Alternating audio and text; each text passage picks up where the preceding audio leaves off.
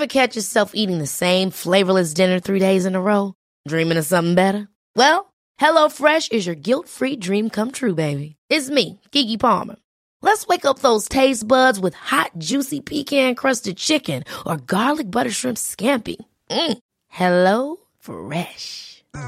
Stop dreaming of all the delicious possibilities and dig in at HelloFresh.com. Let's get this dinner party started.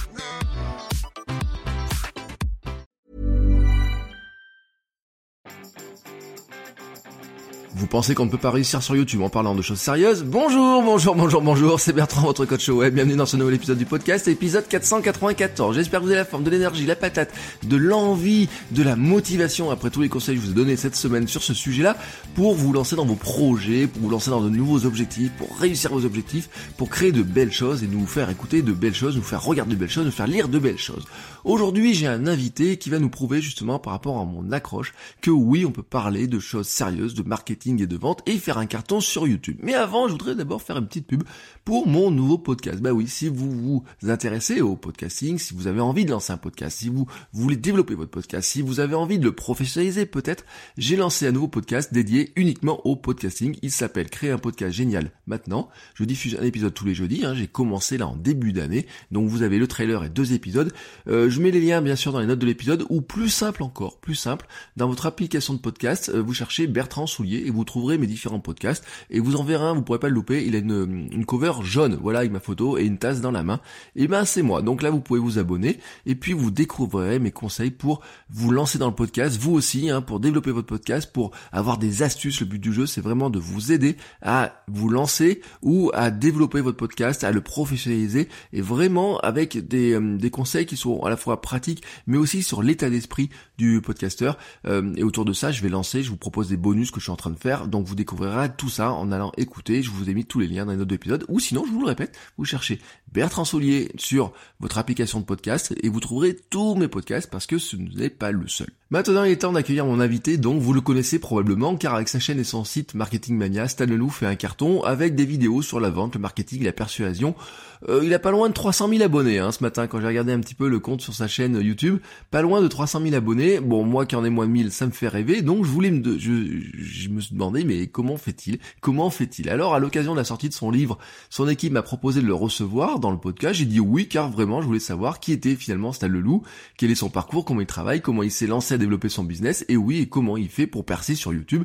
Est-ce qu'il a une recette magique pour arriver à faire des vidéos qui cartonnent comment il a fait pour se développer et finalement quel est le secret derrière certaines vidéos parce qu'il a des vidéos qui ont dépassé le million et il va nous donner d'ailleurs des anecdotes euh, qui montrent que il y a un coup de chance dans certaines vidéos. Il y a une vidéo par exemple qu'il aurait pu ne pas publier et qui finalement est peut-être son plus gros carton et vous allez découvrir laquelle c'est.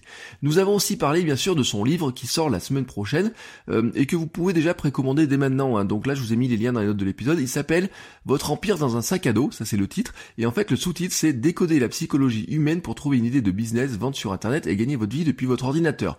Il nous raconte comment il est arrivé à ce titre, son ambition avec le livre, comment il a écrit ce livre, pourquoi il l'a écrit, qu'est-ce qu'il veut faire. Et vous allez voir d'ailleurs qu'il a une ambition qui est assez élevée, qui rappelle un petit peu finalement ce qu'on retrouve chez certains auteurs, comme façon Tim Ferriss ou, euh, ou Chris Guilbeault, des gens comme ça, qui ont vraiment voulu faire des guides, vous savez, pour entreprendre et qui sont des livres qui restent plutôt euh, dans les mémoires comme étant des guides que les entrepreneurs ou les néo-entrepreneurs vont euh, avoir et avoir un petit peu comme référence. C'est vraiment un petit peu, vous voyez, ça fait un peu mégalo, Hein, sur certains aspects. D'ailleurs, je vais poser la question, est-ce qu'il n'y a pas un code mégalo Mais c'est, je pense, hein, c'est sa marque de fabrique. C'est la marque de fabrique de Stan Leloup. Alors après, on apprécie, on n'apprécie pas. Mais en tout cas, ce qui m'intéressait, c'était de voir justement comment comment Stan Leloup fonctionne, comment il a développé tout ça. Et vous allez voir, je pense qu'il y a bien sûr hein, quand euh, on a un tel succès sur Internet, quand on il a fait des formations, il a fait plein de choses comme ça. Quand on a un tel succès, quand on a autant de réussite, notamment sur YouTube, et eh ben c'est qu'on a compris, hein, on a vraiment compris quelque chose dans le lien avec son audience, comment créer des vrais fans,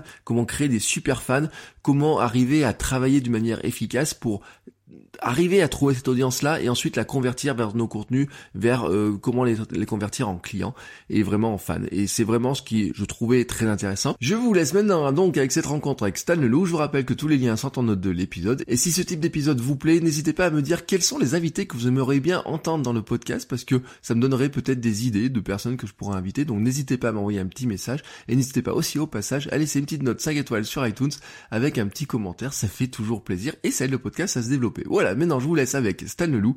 On a discuté euh, une bonne heure, hein, une heure et demie presque, vous verrez. Euh, c'est vraiment très très très très très intéressant. Bonne écoute et à la semaine prochaine. Bonjour Stan, comment vas-tu? Salut Bertrand, ça va très bien. Alors merci de t'être invité chez moi. Je le dis comme ça aujourd'hui dans le podcast parce que euh, on racontera un peu les coulisses. Moi, j'ai pas grand-chose à cacher là-dessus. Euh, mais euh, avant, en fait, je pense que tout le monde te connaît, mais on va quand même dire un petit peu qui tu es, hein, qui parce que c'est bien de faire un petit peu les présentations. Ouais. je m'appelle Stan Leloup. je suis surtout aujourd'hui connu pour un site qui s'appelle marketingmania.fr sur lequel je parle de psychologie humaine, de comment utiliser cette psychologie humaine en tant qu'entrepreneur pour gagner de l'argent. La plupart des gens me suivent aujourd'hui sur YouTube. J'ai une chaîne YouTube qui s'appelle également Marketing Mania et sur laquelle j'ai 295 euh, 000 abonnés, je pense au moment où on enregistre ce podcast sur laquelle je fais euh, des études de cas marketing pour montrer euh, les ressorts de la psychologie humaine et comment est-ce qu'il s'applique dans le marketing. Et puis finalement, euh, la raison pour laquelle on t'a fait contacter, si tu veux parler de ça, c'est que je sors un livre le 31 janvier aux éditions Erol, donc qui sera disponible partout en librairie, qui s'appelle Votre empire dans un sac à dos. Oui, alors c'est très intéressant en plus le, titre. On reviendra sur l'histoire de ce, cet empire, hein, parce que moi c'est une notion en plus que j'ai abordée par le passé sur le, fait qu'on peut créer un média intergalactique, un empire à l'heure d'Internet euh, avec pas grand chose et c'est ce que raconte ton histoire euh, quand on regarde les premiers chapitres tu m'avais envoyé de, les premiers chapitres.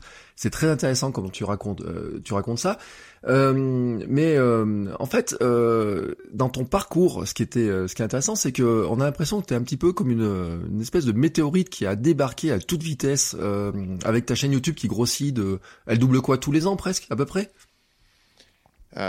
Ouais, à peu près. Bah là, on n'a pas tout à fait doublé cette année, mais cette année, on est passé de 175 à 295 du coup, euh, 1000 abonnés. Donc c'est quand même c'est quand même pas mal. En gros, la chaîne YouTube, pour donner aux gens une idée, parce que je l'ai regardé justement, c'était c'est mentionné dans le livre. En gros, tu vois, je commence euh, en 2016, euh, mi-2016. En six mois, on est à 6000 abonnés. En un an, on est à 60 000 en deux ans, on est à 180 000, quelque chose comme ça. Et mm. en trois ans, bah, on est à peu près là où on en est maintenant, euh, à presque 300. Euh, c'est une progression qui est même plus rapide que beaucoup de, gros youtubeurs, tu vois. De, si on regarde même les stats des, très gros, les PewDiePie et compagnie, n'ont pas grossi aussi vite que toi finalement. Ouais. Bah après, il y a, aussi le biais que euh, quand PewDiePie et, les, et ces youtubeurs aussi Cyprien ont commencé, en fait, 50 000 abonnés, c'était énorme. Euh, YouTube avait une autre échelle à l'époque. Je pense que je pense que ça joue aussi. C'est un facteur. Euh, voilà, qui fait que y a, après il y a, des gens qui grossissent beaucoup plus vite que ça. sur YouTube, il y a vraiment des trucs incroyables.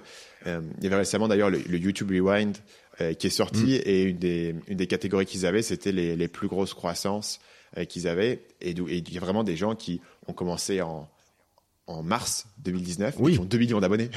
C'est incroyable. Ah oui, bah Janelle qui a pris 3 millions d'abonnés en, quelques heures, ou euh, ce Brésilien qui avait fait du slim, là, qui a gagné 1 million d'abonnés dans une seule journée. Hein. C'est un, truc qui est euh, phénoménal quand même. Hein. Yes, donc il y a des trucs incroyables. Donc voilà, moi en comparaison, bah, voilà, je suis content de, de la croissance que j'ai pu avoir euh, sur mon, sur mon marché du, du marketing en France. Mais c'est vrai que sur YouTube, tu peux voir que c'est un média qui est extrêmement puissant en termes de, de l'algorithme de recommandation. Notamment parce que moi, j'ai commencé à l'origine avec des podcasts. Et on pourra parler, je pense que c'est ce que tu voulais évoquer, mais c'est l'idée que je suis sorti de nulle part, mais en même temps, je suis pas du tout sorti de nulle part. Ça veut dire comment les gens ont commencé à me connaître. En fait, ça faisait, ça fait déjà des années que, que je bossais sur le web. Euh, mais sur le podcast, tu vois, c'est quelque chose qui va beaucoup plus fonctionner par bouche à oreille. Quelqu'un écoute mm. ton podcast, il aime bien, il en parle à une autre personne, il met une évaluation. Il y a un côté, ça avance à vitesse humaine. Sur YouTube, ça, ça avance à vitesse algorithmique, c'est-à-dire que si tu fais une vidéo euh, qui, qui, fonctionne bien en termes d'algorithme et en termes de métriques, tu peux vraiment avoir une vidéo qui va devenir virale. Et moi, j'ai des vidéos qui, qui ont commencé à faire des, des centaines de milliers de vues en, quelques jours et qui partent très vite et qui se diffusent très rapidement. Et ça, c'est un truc vraiment euh, unique sur YouTube. Euh, mm.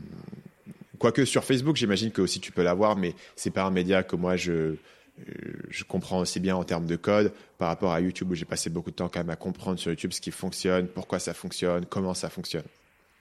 Ouais. Euh, T'as des vidéos d'ailleurs, euh, souvent, hein, euh, quand on demande des recommandations de, de, gens qui parlent de marketing, tu reviens souvent dans les noms. Hein, moi, je vois dans les groupes, souvent on dit Stan, Stan, Stan. Et souvent, quand on demande une vidéo des gens, euh, souvent c'est ta vidéo du stylo. Vendez-moi ce stylo. Et c'est un espèce d'incontournable. Tu, je pense, quand tu l'as fait, tu sais que elle a un potentiel énorme cette vidéo. À l'époque, je le savais pas parce qu'à l'époque, en fait, j'avais jamais eu de vidéo qui était virale. Euh, c'est parce qu'en fait, tu regardes cette vidéo et tu te rends compte que je me rendais, je savais pas qu'elle allait être, allait être importante parce qu'en fait, c'est une vidéo qui est qui est mal cadrée. Le décor derrière moi, c'est le bordel. J'ai une lumière bizarre. Enfin, tu vois, tout, je l'ai fait à la va-vite en fait cette vidéo. Euh, elle dure que 4 minutes. C'est ma vidéo probablement la plus courte qui a été postée sur ma chaîne. Mais elle a fait. Alors, je voulais pas dire une bêtise, mais je pense qu'au moment où on enregistre cette vidéo, elle est à 1.6, 1.7 millions de vues. Mm. Euh, sachant qu'elle est sortie en 2016 et en fait, elle continue à, à faire des vues. Et euh, bah, du coup, c'est, les, gens aiment bien cette vidéo. Alors honnêtement, c'est pas du tout une de mes préférées parce que pour moi, elle est, elle est très simple. Euh, voilà, comme elle est très courte, il n'y a pas le, le, même niveau de travail d'analyse que je faisais habituellement. Et en fait, pour te dire, cette vidéo, c'était un rejet euh, parce que j'avais fait juste avant une vidéo sur le loup de Wall Street et sur les techniques de persuasion du loup de Wall Street, dans laquelle j'utilisais différentes scènes et différents extraits pour expliquer les techniques de persuasion du loup de Wall Street. Et euh, il s'avère qu'il y avait, il y avait un extrait euh, que je trouvais cool, qui était sur Vendez-moi ce stylo mais que mm. j'avais pas trouvé comment mettre dans ma vidéo. Donc en gros, il me restait ce petit bout de truc et je me dis bah tiens, je vais en faire une vidéo que j'aurais très bien pu ne pas faire en fait. Euh, et mm. je savais pas du tout qu'elle allait marcher. À cette époque, j'avais aucune notion, si tu veux, qu'un jour j'aurais une vidéo qui passerait les, les 1 million de vues. Pour moi, dans le domaine du marketing, si je faisais 10 000 vues sur une vidéo, c'était déjà énorme. À l'époque, mes vidéos faisaient 300, 400 vues seulement. Euh, donc tu vois l'idée quand tu fais 300, 400 vues que la vidéo que tu es en train de faire un jour, elle aura 1,5 million de vues qui pensent même pas. Et c'est pour ça que ces deux vidéos-là, euh, sur le Wall Street et puis celle sur Vendez-moi ce stylo, quand je les regarde aujourd'hui, je me dis putain, si j'avais su, euh, je me serais coiffé, tu vois. si j'avais su, j'aurais, j'aurais trouvé un meilleur décor que le bordel qu'il y avait derrière moi au moment où j'ai décidé que j'allais faire la vidéo. Oui, mais d'un autre côté, c'est un petit peu le, pouvoir du contenu qui, euh, finalement, l'important c'était le message que tu as passé, plus que le décor, plus que tout un tas de choses autour. Et puis, quand on vient du podcast, en plus, on, on a, on soigne pas trop le décor parce qu'on peut enregistrer en caleçon, personne ne s'en rend compte, euh, etc. Donc, c'est guère surprenant cette histoire-là. Et finalement, t'as euh, ça, ça, montre hein, quelque part que euh, c'est difficile à prévoir, hein, c'est tout ça, parce que moi j'ai, alors de l'extérieur, on a l'impression que t'es quelqu'un qui calcule tout, qui programme tout, qui est très minutieux, etc. Euh, voir qu'il y a de la chance, enfin de la chance, je sais pas, ou provoquer la chance en tout cas, parce que dans ton livre, il y a, on y reviendra sur les idées qui échouent et comment on teste les idées. Euh, c'est, euh, ça montre quand même que des fois, bah, ça peut passer, même si on pense que finalement, ça a un intérêt qui est limité, Ouais, écoute, en fait, moi, moi, la manière dont je le vois, c'est que, grosso modo, j'essaye de maximiser mes probabilités. Tu vois, quand je fais une vidéo, bah, j'ai une mm. idée, grosso modo, de ce qu'il y a des chances de marcher. Je réfléchis en termes de miniature, je réfléchis en termes de titre, je réfléchis en termes d'angle, en termes de structure pour, pour garder l'attention des gens. Après, il y a des vidéos que je pense qui ont vraiment un bon potentiel et qui marchent pas si bien que ça. Il y a des vidéos où j'étais pas sûr et qui marchent très bien. Tu vois, c'est un petit peu, en gros, ce que tu fais, c'est un certain nombre de paramètres que tu peux contrôler. Tu essaies de faire du mieux que tu peux et vraiment d'optimiser ça.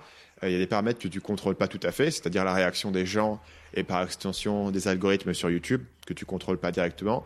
Mais au fil du temps, tu apprends. Et moi, une chose que j'ai beaucoup appris ce qui m'a permis cette année, en 2019, j'ai fait peu de vidéos, mais le taux de succès sur les vidéos que j'ai faites, pour le coup, a été énorme. C'est-à-dire que entre janvier et, juin, je crois que j'ai fait j'ai fait huit vidéos et elles ont toutes euh, elles sont elles ont toutes une viralité, elles ont toutes fait entre 200 000 et 1 million de vues. Euh, ce qui pour une chaîne où, j'avais à l'époque, bah voilà, dans les dans les 200 000, 250 000 abonnés, c'était c'était des gros scores. Tu vois, quasiment l'une après l'autre, je les ai enchaînés euh, parce que bah, je commence à, à, comprendre quel est le format gagnant pour moi et je commence à comprendre les ingrédients qui rentrent dedans. Mais pour te dire qu'au départ, bah, je testais différentes choses et je suis tombé un petit peu par hasard sur ces ingrédients et au fil du temps, je les ai optimisés. Et d'ailleurs, une des vidéos qui m'a permis de tomber dessus, c'était cette fameuse vidéo sur Loot Wall Street euh, qui m'a donné un ingrédient important sur le fait de pouvoir utiliser un film pour euh, introduire des idées marketing en fait. Euh, l'idée que mm. bah, les gens vont être l'exemple va être parlant pour les gens si je leur parle d'un film ou si je compare quelque chose qu'ils connaissent déjà. Oui, alors c'est intéressant parce que finalement c'est comment on rentre un petit peu dans une forme d'enseignement qui est totalement différent. Alors c'est intéressant parce que dans ton parcours tu as abandonné l'école de commerce en 2011. Hein, donc moi, tu vois, dans mes notes, je dis il a fait le plus dur. Il rentre. Tu fais deux années de prépa. Tu rentres en école de commerce et au bout d'un moment, tu, tu claques tout comme ça. Yes. C'est bizarre hein, parce que la prépa, j'en ai vraiment bavé. j'en ai vraiment bavé. C'était un point où j'avais l'impression que voilà, soit j'allais rentrer en école de commerce, soit j'allais rater ma vie. Tu vois, c'était un peu bah, en prépa, tu, tu rentres pas, tu es très immature. Je suis rentré en prépa, j'avais 17 ans, juste après le bac, et euh, t'as pas vraiment de notion de comment le monde fonctionne, de ce qui est possible. Et donc du coup, tu acceptes ce qu'on te dit. En prépa, on te dit, bah voilà, si tu tu rentres pas dans une des des trois parisiennes, tu as, raté ta vie. Et donc du coup, c'était vraiment la, la, la mentalité que j'avais. Mais une fois que je suis rentré en école de commerce, je me suis aperçu que, en fait, on m'avait mis dans un, enfin, en tout cas, je m'étais mis tout seul dans un espèce de, de parcours, mais sans absolument savoir. C'est-à-dire que quand j'ai décidé de faire prépa école de commerce, mon raisonnement c'était bon, ok, je finis le lycée, il faut que j'aille quelque part. Et euh, il faut bien que j'aille quelque part. Et on m'a dit qu'il fallait faire prépa si c'était bon élève. Donc en gros, j'avais deux options prépa ingénieur ou prépa école de commerce. Mais si tu m'avais demandé c'est quoi le débouché en termes de, de, travail que tu vas faire après cette école, j'aurais pas su te dire. Je t'aurais vaguement dit oui, d'accord, l'audit, euh, le conseil, la banque, euh, mais concrètement, mmh. qu'est-ce que ça représente au quotidien Je n'avais aucune idée. Ce qui veut dire qu'en fait, c'est une question que tu commences vraiment à te poser qu'une fois que tu es sorti du tunnel et une fois que tu es sorti d'affaires et que, et que tu rentres en école. Et c'est à ce moment-là que j'ai découvert que bah, ces débouchés qu'on me proposait en face, c'était pas forcément ce que j'avais envie de faire. Et notamment, euh, c'est des débouchés qui sont surtout dans l'audit, dans le conseil au management, donc dans des grandes boîtes où tu vas, où tu vas aller, euh, voilà, tu vas mettre à, profit ton, ton diplôme d'école de commerce pour payer tes prêts étudiants. Parce que moi, j'avais pris aussi les prêts étudiants, etc. Mm. Ce qui veut dire que j'avais pas, si tu veux, énormément de marge de manœuvre, qui était de me dire, soit je vais faire ce qu'on me dit de faire pour payer mes prêts, mais soit il faut que je trouve une autre manière de le faire. Et il s'avère que pendant mes études, bah, j'ai découvert cette idée de, pouvoir faire du business learning et que c'était un truc qui était possible et que c'était une opportunité qui était potentiellement ouverte.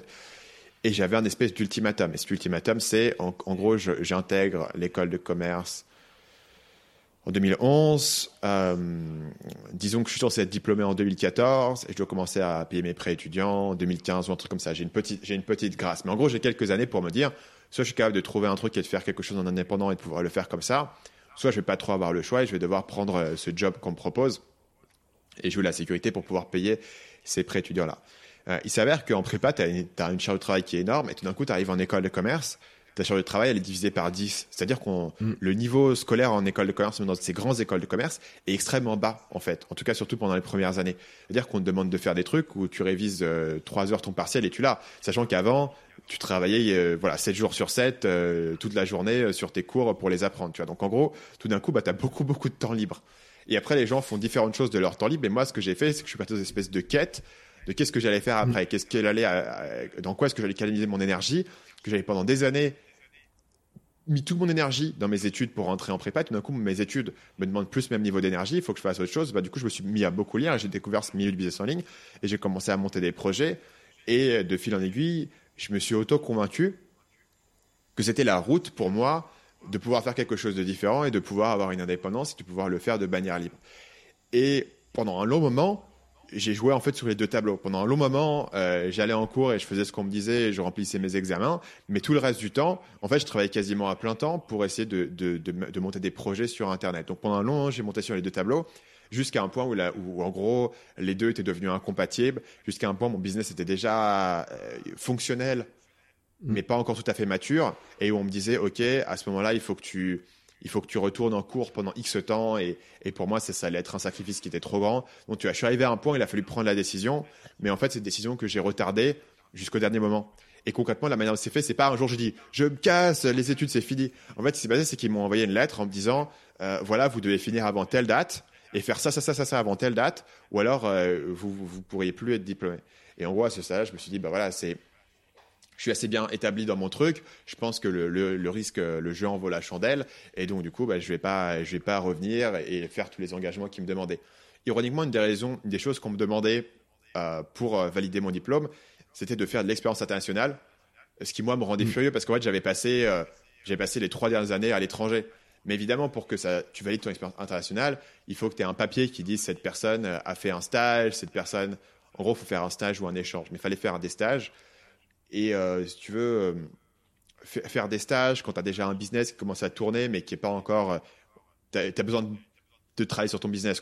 L'idée de- d'aller faire un stage à ce stade-là, ça me semblait totalement absurde. Et c'est pour ça que finalement, la décision s'est s'est posée assez clairement que j'allais pas cocher ces cases qui me restaient pour avoir le diplôme. Euh, mais entre le moment où j'ai intégré, tu vois, en 2011, et le moment où vraiment la, question s'est fait qu'il y, a une- y a une ligne à franchir, au final, j'ai eu quand même quelques années euh, d'expérimentation. Ouais. Et t'expérimenter alors dans, dans, quel domaine t'as commencé à expérimenter en fait? T'as choisi euh, comment le premier terrain d'expérimentation? Donc, j'ai commencé en lançant un site qui parlait de, de séduction. Et c'est un, un truc qui m'intéressait, c'était tout ce qui était développement personnel, les relations sociales, etc. Et ça a pris un petit moment pour moi de, de comprendre euh, comment ça fonctionnait. Parce qu'évidemment, quand j'ai commencé, comme tout le monde, j'avais aucune notion marketing. D'ailleurs, mes notions marketing se sont beaucoup euh, développées sur ce premier projet parce que j'ai réalisé que bah, il suffisait pas de, de mettre un site en ligne et d'attendre que les gens viennent à toi. Il, il allait falloir deux choses. Il allait falloir avoir une proposition de valeur qui était unique et allait falloir des sources de trafic qui, qui allaient pouvoir Mhm. euh, te permettre de ramener du monde. Donc, j'ai commencé avec ce site au départ euh, vraiment un peu paumé. Pourquoi est-ce que j'avais décidé de faire ça? Parce que moi, c'était quelque chose qui m'intéressait personnellement et je pensais qu'il y avait, il y avait un vrai besoin et je pensais que potentiellement, il y avait quelque chose un petit peu différent à faire, sachant qu'à cette époque-là, si tu veux, le, le domaine de la séduction, c'est un domaine assez particulier parce que ça a été extrêmement influencé euh, par les Américains et notamment par une certaine mouvance qui était très basée sur, euh, sur tout un tas de, de routines, d'hypnose. Il, y avait un- il y avait un truc très bizarre qui se passait où en fait la, la majorité des conseils qu'on te donnait étaient extrêmement ça semblerait totalement absurde à la plupart des gens. C'est-à-dire que voilà, il y, a, il y a une méthode en cinq étapes absolument à suivre pour faire ci. Euh, voilà, C'était des conseils très compliqués. Et moi, je me suis dit, il y a peut-être un truc différent à faire. Mais au départ, je savais absolument pas ce que ça allait être. Et donc, du coup, j'ai expérimenté différentes choses et j'étais un peu paumé. Euh, pour moi, ce qui a fait la différence, le tournant ici, et il y avait, deux- il y avait deux grands éléments. Euh, le premier, c'est que j'ai réalisé que j'allais pas être compétitif sur du référencement. Parce qu'à l'époque où moi j'ai commencé sur Internet en 2012, dans ce domaine-là, il y avait des grands sites. Donc si tu tapais sur Internet n'importe quel mot-clé, euh, comment, voilà, comment être drôle, que dire dans un premier rendez-vous, comment créer un profil sur un site de rencontre, ces résultats étaient totalement blindés par des énormes sites qui avaient une grande ancienneté Mm. Et euh, qui avaient aussi des rédacteurs qui écrivaient à plein temps et donc du coup ils, ils avaient une masse de contenu énorme, une ancienneté de domaine, une expérience marketing derrière, une force de frappe que moi j'avais pas. Donc d'abord niveau trafic c'était problématique. Donc il fallait que je trouve un moyen pour me différencier. La deuxième chose c'était que euh, dans un marché comme celui-ci, il y a forcément, il y a, il y a facilement une surenchère qui est faite sur les promesses. C'est un peu la même chose d'ailleurs qu'on peut remarquer parfois dans le domaine de gagner de l'argent sur Internet. C'est-à-dire que Mm. la première personne qui arrive te dit voilà, euh, j'ai fait un e-book pour t'apprendre comment séduire.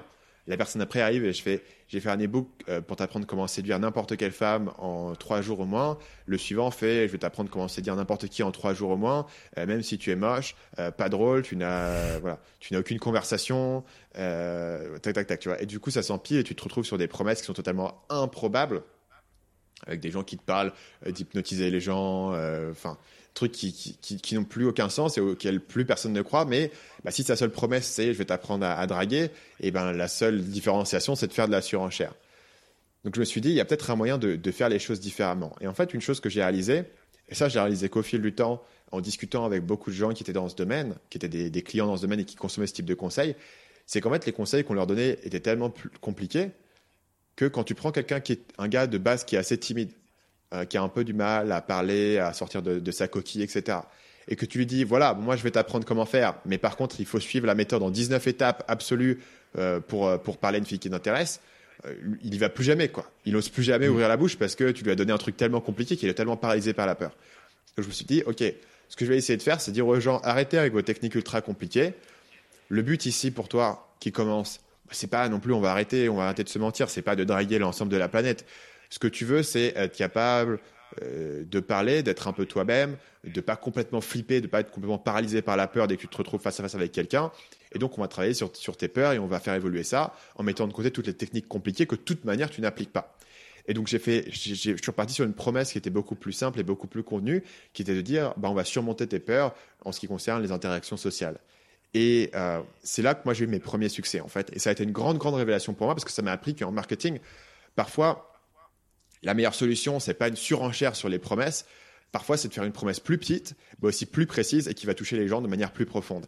C'est-à-dire que je commence à vraiment comprendre la psychologie d'une personne, quelqu'un qui est timide, quelqu'un qui a lu tous ses conseils mais qui n'ose pas les appliquer, et du coup, quels sont ses complexes? Quelles sont, quelles sont les, expériences qui l'ont marqué, euh, qu'est-ce que moi je peux lui dire qui va le convaincre que effectivement là il y a une, amélioration qui est réaliste et que je vais pouvoir faire sur voilà est-ce que je pourrais euh, tout d'un coup apprendre euh, voilà euh, quand, je suis dans une conversation avec plusieurs personnes, est-ce que je pourrais oser voilà, parler et ne, pas toujours être la personne qui reste en arrière? Et tout d'un coup, si tu peux faire ce truc aussi précis dans la vie des gens, ils peuvent vraiment se représenter dans leur tête cette situation et ils se disent bah tiens moi je pourrais faire ça. Et c'est comme ça tu vois que, que j'ai pu que j'ai pu décoller là-dessus avec un message qui était différent qui était plus petit et aussi après et ça ça va être intéressant puisqu'on est sur un podcast mais avec le podcast comme tout le monde était sur les, les Google et le référencement. Mm. J'ai été un des premiers dans ce domaine-là à faire un podcast en me disant il y a beaucoup, beaucoup moins de gens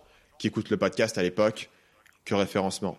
Mais ben, je préfère avoir 30% des 20 000 personnes peut-être qui écoutent un podcast plutôt qu'avoir 0,1% des 1 million de personnes qui vont, voilà, qui, qui vont chercher euh, des conseils sur Google et où là, de toute manière, je suis pas, je suis pas compétitif, quoi. J'arrive pas, j'arrive pas à m'en tirer. Donc, tu vois, cette combinaison d'un message est différent et d'aller réfléchir de manière plus, de manière plus maligne sur les sources de trafic pour aller voir là où est-ce que j'avais potentiellement un petit avantage à me faire, a permis à ce, à ce, à ce premier projet de décoller. Euh, c'est marrant quand même parce que vous êtes euh, plusieurs dans le marketing à venir de la séduction. Ouais. Euh, c'est un marché qui est, or qui, je pense, bon, ça, ça repose de toute façon sur un besoin fondamental, hein, le besoin de, si on reprend les sept péchés capitaux, ça fait partie hein, de d'avoir le contact humain, la, séduire, etc., et euh, avoir des relations sexuelles, etc., fait partie de, toute façon de, de, de fondements. Donc euh, c'est logique que ce soit un marché qui, moi je le vois pas, toi de l'extérieur je le vois pas, mais je me dis que ça doit être quand même un marché qui est très porteur hein, au nombre de gens que tu peux être capable de toucher. Euh, et qui peut faire euh, peut-être un tremplin et qui permet de, faire un tremplin vers plein d'autres choses derrière après. Il y a plusieurs, il y a plusieurs raisons à mon avis. C'est vrai que c'est extrêmement commun non seulement en France, mais aussi aux États-Unis. Euh, des gens qui ont, qui ont commencé dans la séduction et qui sont ensuite devenus assez connus dans le domaine du marketing. J'y vois plusieurs, plusieurs aspects. D'abord, il y a un aspect vraiment de, des personnalités qui gravitent en fait, et même dans les entrepreneurs de manière générale, la plupart, même ceux qui n'ont jamais eu aucun business avec la séduction, la plupart, à un moment donné, se sont intéressés à ce marché et ont consommé des conseils là-dessus. Et en fait, tu découvres que la majorité des gens, s'ils ont un problème dans leur vie, ce qu'ils font, c'est dire bah voilà, j'ai un problème, je suis nul et je m'en sors pas, et voilà, c'est comme ça. Ils se plaignent un petit peu, mais euh, il y, a ce truc de, il y a ce type de personnalité qui va dire ok, euh, j'ai un problème, et je vais trouver la solution et je vais me casser la tête pour, pour trouver la solution et je vais essayer de déconstruire le système pour voir s'il n'y a pas un, un, un moyen d'avoir des meilleurs résultats. Et je pense que c'est pour ça que les entrepreneurs, de manière générale, gravitent vers la séduction. Après, il y a un deuxième lien entre la séduction et le marketing, c'est que c'est un marché qui est, extra, qui, est assez vaste, euh, avec beaucoup, beaucoup, beaucoup de gens qui sont dessus, mmh. qui consomment des conseils. Mais par contre, voilà, il faut quand même convaincre les gens de payer, parce que convaincre les gens de payer pour des conseils de séduction, euh, c'est pas facile. Il y a, il y une grande y a un grand gap entre je suis intéressé, je lis des articles et je vais vraiment acheter un coaching. Et donc là, c'est un marché qui veut aussi pas mal favoriser les marketeurs. Et c'est un marché qui te, qui te pousse à vraiment te différencier, comme il y a autant de monde, mais en même temps tellement de demandes, qui te pousse à chercher une niche, qui te pousse à te différencier, qui te pousse à apprendre le copywriting, qui te pousse à apprendre le marketing de contenu, qui te pousse à développer en fait ses compétences de marketing. Et le troisième point euh, qui fait que, bah, qui, explique aussi pourquoi est-ce que moi j'ai ensuite euh, voulu passer à autre chose, c'est que sur la séduction, euh, c'est un marché qui est un marché beaucoup de débutants. Donc les gens qui les gens qui débutent, qui sont un peu perdus, qui sont vraiment timides, qui savent pas quoi dire, qui savent pas comment se comporter dans un premier mmh. rendez-vous, etc. Là, il y en a énormément et il y a un marché qui est énorme. Maintenant, une fois que tu prends cette personne et que tu lui donnes les conseils de base et que tu l'amènes à un niveau où il est dans la moyenne, moyenne plus par rapport à la plupart des gens et il a un succès qui est correct, ben, ce cas-là, il va se mettre en couple euh, ou alors il va il, il, va faire sa petite vie et du coup, tu n'entends plus parler. Et en fait, quand tu essayes dans la séduction de faire des, des, trucs super avancés pour les gens qui sont déjà bons, mais qui veulent devenir excellents, il n'y a pas vraiment de marché là-dessus. Donc en fait, tu te retrouves facilement dans la séduction à euh, parler de quelles sont les meilleures phrases d'approche, comment être drôle.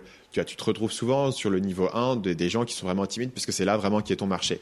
Inversement, quand tu passes sur le marketing, ce qui est vraiment intéressant, c'est que tu peux parler sur le marketing du niveau 1, euh, de voilà, comment trouver ton idée, comment créer ton site, mais tu peux monter en, en gamme euh, et aller sur des problèmes de plus en plus complexes, des clients de plus en plus pointus, et ton marché, il est toujours là. Parce que même si, voilà, si je te parle, je sais pas, de de comment euh, euh, gérer ta segmentation email parce que tu as déjà des dizaines de milliers d'abonnés sur ta liste email, etc. Mm. Forcément, ça intéresse moins de gens, mais les gens qui sont là, ils ont un vrai besoin, ils ont, ils ont une volonté à payer, ils ont un vrai intérêt pour ça. Donc ton client ne disparaît pas à mesure qu'il réussit.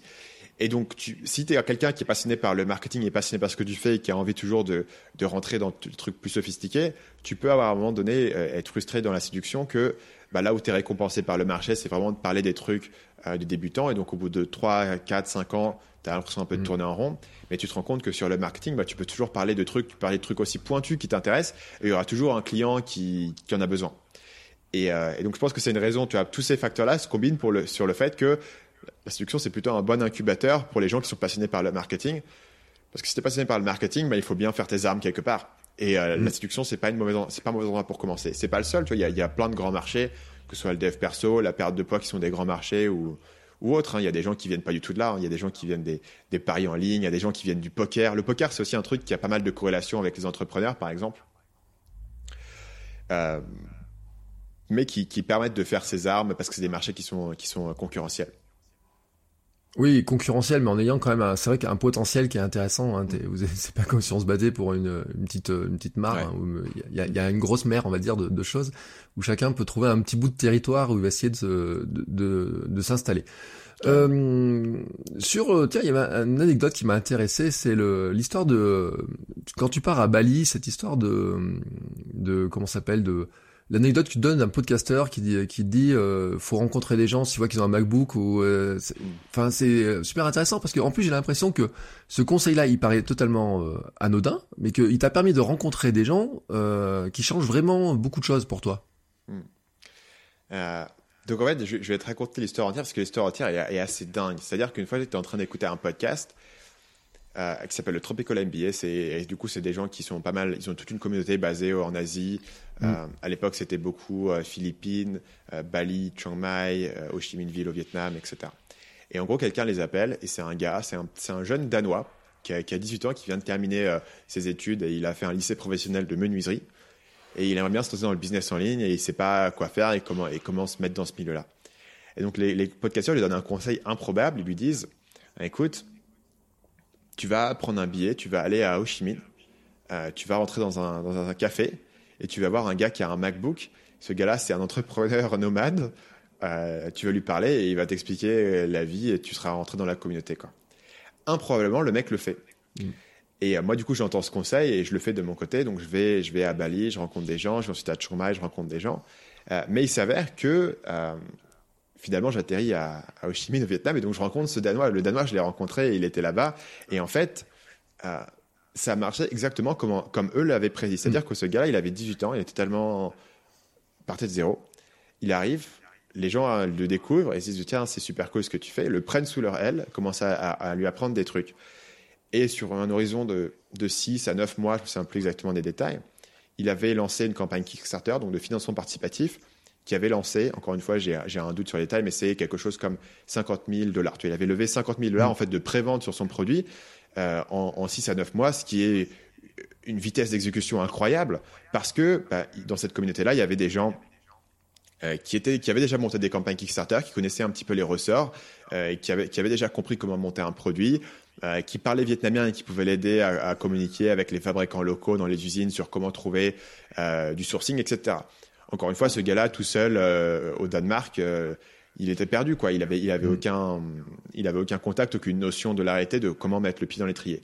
Donc c'était assez fou de voir ça, qu'il a vraiment pu exécuter ce truc-là en débarquant. Et, le- et le truc que moi aussi j'ai découvert quand j'ai débarqué, c'est qu'en fait, si tu es à Paris et que tu es un, une personne qui départ de zéro et que tu veux, tu veux contacter des entrepreneurs qui sont établis, bah, tu peux avoir un peu de mal à prendre contact avec eux et ils n'ont pas forcément envie de te parler, ils sont beaucoup sollicités, ils sont assez occupés. Maintenant, tu changes un paramètre, c'est que tu as été à l'autre bout du monde pour leur parler. Du coup, ils sont, ils sont beaucoup moins sollicités. Et en fait, le simple fait d'avoir fait ce trajet et d'être là sur place, euh, ça leur montre que tu es ultra sérieux et que tu es ultra motivé. Et en fait, moi, quand j'ai commencé, quand j'ai débarqué en Asie, j'avais aussi quelque chose de très embryonnaire, de très petit. Mais les gens étaient ravis de discuter avec moi et de prendre une bière, de donner quelques conseils, de me montrer un petit peu ce qu'ils faisaient. Bah parce que euh, voilà, tu vois, on était tous un peu dans le même bateau, on était à l'autre bout du monde, on faisait le truc, on essayait, on avait tous une ambition, et donc tout le monde était un petit peu au même niveau. Et puis de toute manière, ils n'étaient pas si sollicités que ça, donc ils étaient assez accessibles. Et moi, j'ai- découvert énormément de trucs comme ça. Ça m'a beaucoup ouvert l'esprit de débarquer tout, tout d'un coup dans une communauté où quand j'étais en école de commerce, ce que je faisais, c'était totalement bizarre et personne ne comprenait ce que j'essayais de faire. Et, euh, et personne n'avait aucune notion en fait de ce que j'essayais de faire ou même que c'était potentiellement possible. Et d'un coup, tu débarques dans un milieu où ce que tu fais, c'est non seulement possible et, c'est normal en fait. C'est le truc mm. que les gens font. Et quand les gens te rencontrent, ils te font, bah voilà, tu, tu bosses sur quoi comme business en ce moment? Et c'est le truc normal. Et en fait, si tu leur disais, bah moi j'ai un, j'ai un job, ils diraient ah ok bah, c'est bizarre parce que tous les gens que je rencontre d'habitude c'est des gens qui ont des business. Et quand tu parlais à des gens de, de ta nouvelle page de capture, de ta séquence email, de machin, tu vois tout le monde avait ce même vocabulaire et ce même niveau de connaissance de base, c'est ce même niveau de notion euh, qui faisait que tout d'un coup ce truc là qui était un truc de marge que je faisais un peu tout seul dans mon coin presque clandestinement en marge de mes études, c'est devenu un truc qui était totalement normal avec des gens qui comprenaient exactement de quoi je leur parlais. Et euh, ça m'a beaucoup aidé à faire cette bascule dont je te parlais, parce que là, on, était avant le moment où j'ai vraiment dû prendre la décision, tu vois. Donc ça, ça a permis moi dans ma tête de normaliser ce que je faisais, de me dire mais oui, c'est un vrai truc, tu vois. C'est pas un truc que j'ai mm. inventé, je l'ai pas rêvé dans des podcasts. Il y a des gens qui le font, mm. je les ai vus, je les ai rencontrés. Il y a y compris des gens qui le font, qui ont plusieurs années d'avance sur moi et qui sont déjà bien installés, qui sont bien établis, qui en ont fait une vraie carrière. Euh, et ça, c'était beaucoup. Moi, l'endroit où ça m'a beaucoup euh, changé, c'était à Ho Chi Minh Ville, du coup, au Vietnam. Euh, ce qui est, euh, alors bon, euh, après on, voit un peu ton parcours, hein, comment t'es, comment t'es arrivé là. Euh, comment maintenant, parce que on l'a pas dit finalement, c'est de quel est ton ton business, de quoi tu vis maintenant pour préciser aux gens hein, quand même que pour le dire, parce qu'après on parlera du livre, mais qui qui sort juste maintenant. Mais quel est ton, qu'est-ce qui t'a fait vivre finalement jusqu'à maintenant? Et après on parlera du futur, mais que plus tard. Plusieurs choses m'ont fait vivre. Bah, au départ, c'était les, les formations et les coachings en séduction. Euh, après ça, j'ai euh, monté un business où je faisais euh, du consulting, notamment sur la pub Facebook. Pendant un moment, j'ai commencé Marketing Mania en faisant du consulting marketing, notamment sur la pub Facebook, mais aussi sur les, sites web des gens et leurs séquences email. Et je travaillais avec, avec des clients pour optimiser leur, leur séquence email et faire un peu de copywriting, etc. Donc j'ai transitionné là-dessus. Et après, sur Marketing Mania, à partir de 2016, j'ai commencé à lancer des formations. La première formation, c'était sur le copywriting, donc ce que je, pratiquais à fond dans la séduction et ensuite pour des clients. Et de fil en aiguille, j'ai sorti un certain nombre de formations. Quand j'ai commencé à avoir énormément d'audience sur YouTube, j'ai fait une formation sur bah, comment est-ce que tu développes cette audience? Euh, j'en ai une sur la productivité, j'en ai une pour les freelances, etc. Donc aujourd'hui, euh, le, gros, gros, gros de mon chiffre d'affaires euh, vient de la formation. On a commencé à développer tout un pôle coaching avec mon équipe, avec les gens qui travaillent avec moi. On a tout un pôle coaching et consulting où je me remets en fait à faire du service que je faisais mmh. en, en 2015-2016 mais encore aujourd'hui, c'est beaucoup plus petit hein, que le business de formation qu'on a. Et euh, même si on a deux personnes qui travaillent dessus, et euh, bien sûr, bah, les vidéos YouTube. Donc, euh, le modèle est assez simple, c'est que les gens généralement me découvrent sur YouTube, parfois sur le podcast, vont s'abonner à mes emails, vont trouver que ce que je raconte c'est intéressant. Un jour, je vais leur proposer une formation, ils l'achètent, et c'est comme ça que mon business tourne aujourd'hui. D'accord. Donc euh, oui, la source de trafic, hein, c'est c'est vrai que quand on a autant d'abonnés sur YouTube et qu'on arrive à les amener ensuite dans le dans, le système, finalement, de les faire rentrer. Alors certains disent dans des tunnels, mais finalement c'est c'est pas vraiment des tunnels, c'est des on les faire rentrer dans ton univers, quoi, grosso modo. Hein. Moi, je dirais plutôt un univers. Hein. Ben, je pense que c'est intéressant parce que ce terme-là de, de, tunnel, en fait, de vente en français, c'est une c'est une perversion du terme anglais mmh. qui est euh, funnel. Mais en fait, funnel, c'est pas un tunnel en anglais, c'est un entonnoir. Euh, et donc l'idée, je pense, est, plus, même si moi j'utilise parfois tunnel de vente par abus de langage, mais l'idée de l'entonnoir est plus euh, fructueuse en termes de modèle mental que l'idée de, tunnel. Parce que l'idée d'un entonnoir, c'est que bah, tu vas drainer beaucoup de gens en haut de l'entonnoir, donc le haut de l'entonnoir est très large, mais au fil du temps, euh, il va se réduire de plus en plus jusqu'à amener les gens à un certain point. Donc le haut de l'entonnoir est très large, pour moi, c'est mes vidéos YouTube qui vont pouvoir être virales, qui vont pouvoir drainer beaucoup de gens. Et petit à petit, je vais proposer aux gens des vidéos YouTube qui sont un peu plus pointues sur un certain sujet marketing. Puis, je leur proposer de s'inscrire à mon adresse, à, ma liste email, recevoir des emails sur un sujet très précis. Puis, je leur proposer une formation, etc. Donc, du coup, ça réduit de plus en plus euh, le nombre de gens qui vont être intéressés. Euh, mais tout, tout fait partie, en fait, de la même, de la même stratégie marketing. Par exemple, les gens me demandent est-ce que ça a vraiment du sens quand tu fais une vidéo qui fait un million, un million de vues? Est-ce que, voilà, est-ce que tous ces gens-là vont acheter une formation? Et la réponse, c'est non, mais la réponse, c'est aussi que c'est pas le but. Le but, c'est pas de toucher uniquement les gens qui vont, qui vont acheter une formation. Le but, c'est de, de parler de ce que tu fais à un certain nombre de personnes, de leur dire voilà, moi, je vous ai fait une vidéo sur un tel sujet, vous voulez une vidéo un peu plus pointue, vous avez vu la vidéo pointue, Vous voulez vous abonner à ma liste email, vous avez abonné à ma liste email, vous voulez acheter ce produit, vous avez acheté ce produit, vous voulez acheter euh, tac tac tac. Donc c'est vraiment un, concept d'entonnoir. Et je pense que quand tu penses comme ça, euh, c'est plus facile de réfléchir à ta, à ta, stratégie et de réfléchir au rôle en fait que joue chaque élément. Et donc du coup, chaque élément, par exemple, la vidéo YouTube virale, elle est là juste pour faire beaucoup de vues et pour faire découvrir ma chaîne à pas mal de gens. Et après, j'aurai une vidéo plus pointue qui là servira à convertir les gens sur ma liste email. Je me demande pas sur ma vidéo virale Squeezie versus Thibaut InShape. Tu vois, je suis pas en train de te dire télécharger mon e-book gratuit parce que les gens ne sont, sont, pas à ce niveau-là. Les gens sont en train de découvrir un truc intéressant que je suis en train de leur raconter. Et puis après, petit à petit, tu les fais rentrer de plus en plus profond euh, dans cet entonnoir. Le, le livre, alors maintenant, comment il s'articule dans cette dans cet ensemble de c'est quoi? C'est une nouvelle source de trafic? C'est pour développer ta, ta marque? C'est comment tu le tu, tu, tu l'imagines? Grosso modo, l'objectif que je me suis mis quand, quand, je voulais faire un livre, donc la question c'est pourquoi tu vois, est-ce que tu ferais un livre si tu as déjà 300 000 abonnés sur YouTube et que essentiellement j'ai plutôt eu un bon canal, si tu veux, je sais que faire des vidéos, ça va m'apporter plus d'abonnés. J'ai déjà un bon canal que je peux activer, un bon levier sur lequel je peux taper et je peux avoir des résultats qui sont euh, euh, qui sont assez, assez prévisibles en tout cas. Donc l'idée c'est, ben, tu as 300 000 abonnés sur YouTube, tu peux en avoir 500 000, ça ne changera pas vraiment comment les gens te perçoivent fondamentalement. Voilà, tu es quelqu'un qui a une bonne audience sur YouTube, les gens sont contents et c'est cool et c'est une preuve sociale, mais c'est ce que c'est. Donc mon idée c'était de me dire, comment est-ce que je peux faire monter ça d'un cran et comment est-ce que je peux faire levier sur ce que j'ai construit aujourd'hui pour construire la prochaine étape de tout ça? Je me dis, qu'est-ce qu'il va faire pour quelqu'un qui crée du contenu et qui, fait de la formation et, et, qui développe des concepts et des idées ben, Qu'est-ce qui va asseoir encore plus ton opportunité, ton autorité que 300 000 abonnés sur YouTube? Ce que je me dis, c'est d'avoir un livre. Euh, un livre qui va non seulement être en librairie, à la FNAC, partout où les gens peuvent le trouver, que les gens peuvent acheter en livre papier puis l'avoir sur leur étagère, mais aussi un livre, et c'est là où je me suis mis une grande ambition, et on verra si elle est accomplie ou pas, mais c'est un livre qui va pouvoir être un classique, quelque chose où dans, dans deux, trois ans, les gens en parleront, continueront à le recommander aux gens qui viennent après. Un livre où quand les gens arrivent et demandent bah, c'est quoi les cinq livres que je devrais lire pour commencer, un livre qui peut se placer un petit peu dans cette catégorie. Donc ça veut dire que la manière dont le livre a été écrit, bah, il y a un certain nombre de conséquences, si tu veux, de la manière dont je fais. Donc je ne peux pas faire un livre juste pour dire j'ai fait un livre en, récupérant mmh. du contenu que j'avais fait à droite à gauche. Vraiment que je comprenne sur un livre qui à la fois euh, peut durer sur le temps et avoir une pérennité, et à la fois bah, va vraiment euh, être quelque chose que les gens ont envie de recommander et qui va avoir un vrai impact sur les gens qui vont le lire. Donc, euh, j'ai euh, vraiment réfléchi à ce, qui était en fait la, la, moelle épinière de mon travail. Et la moelle épinière de mon travail, et là sur quoi j'ai gravité et ce que les gens apprécient dans mes vidéos, c'est de pouvoir parler de psychologie humaine de manière assez profonde et surtout avec des exemples qui sont différents plutôt que de reparler toujours des mêmes exemples, pouvoir prendre des films, pouvoir prendre le, jeu vidéo Fortnite, pouvoir prendre le YouTuber PewDiePie, le groupe de rap PNL pour t'extraire des, principes marketing et des principes de psychologie humaine. Donc j'ai écrit un livre qui parle de psychologie humaine, de comment est-ce que tu peux analyser ces besoins humains euh, pour trouver ton idée et ensuite pour créer un pitch de vente euh, pour ton produit. Avec l'idée de me dire, OK, je vais essayer de faire quelque chose qui puisse avoir cette pérennité et avoir ce statut euh, de classique sur un horizon de 3 à 5 ans et qui puisse m'installer de manière différente dans le paysage. Donc c'est le pari que je fais et du coup j'ai passé beaucoup de temps cette année à écrire ce livre avec cette, euh, avec cette idée-là. On verra ce que les gens en pensent quand ils l'auront entre les mains.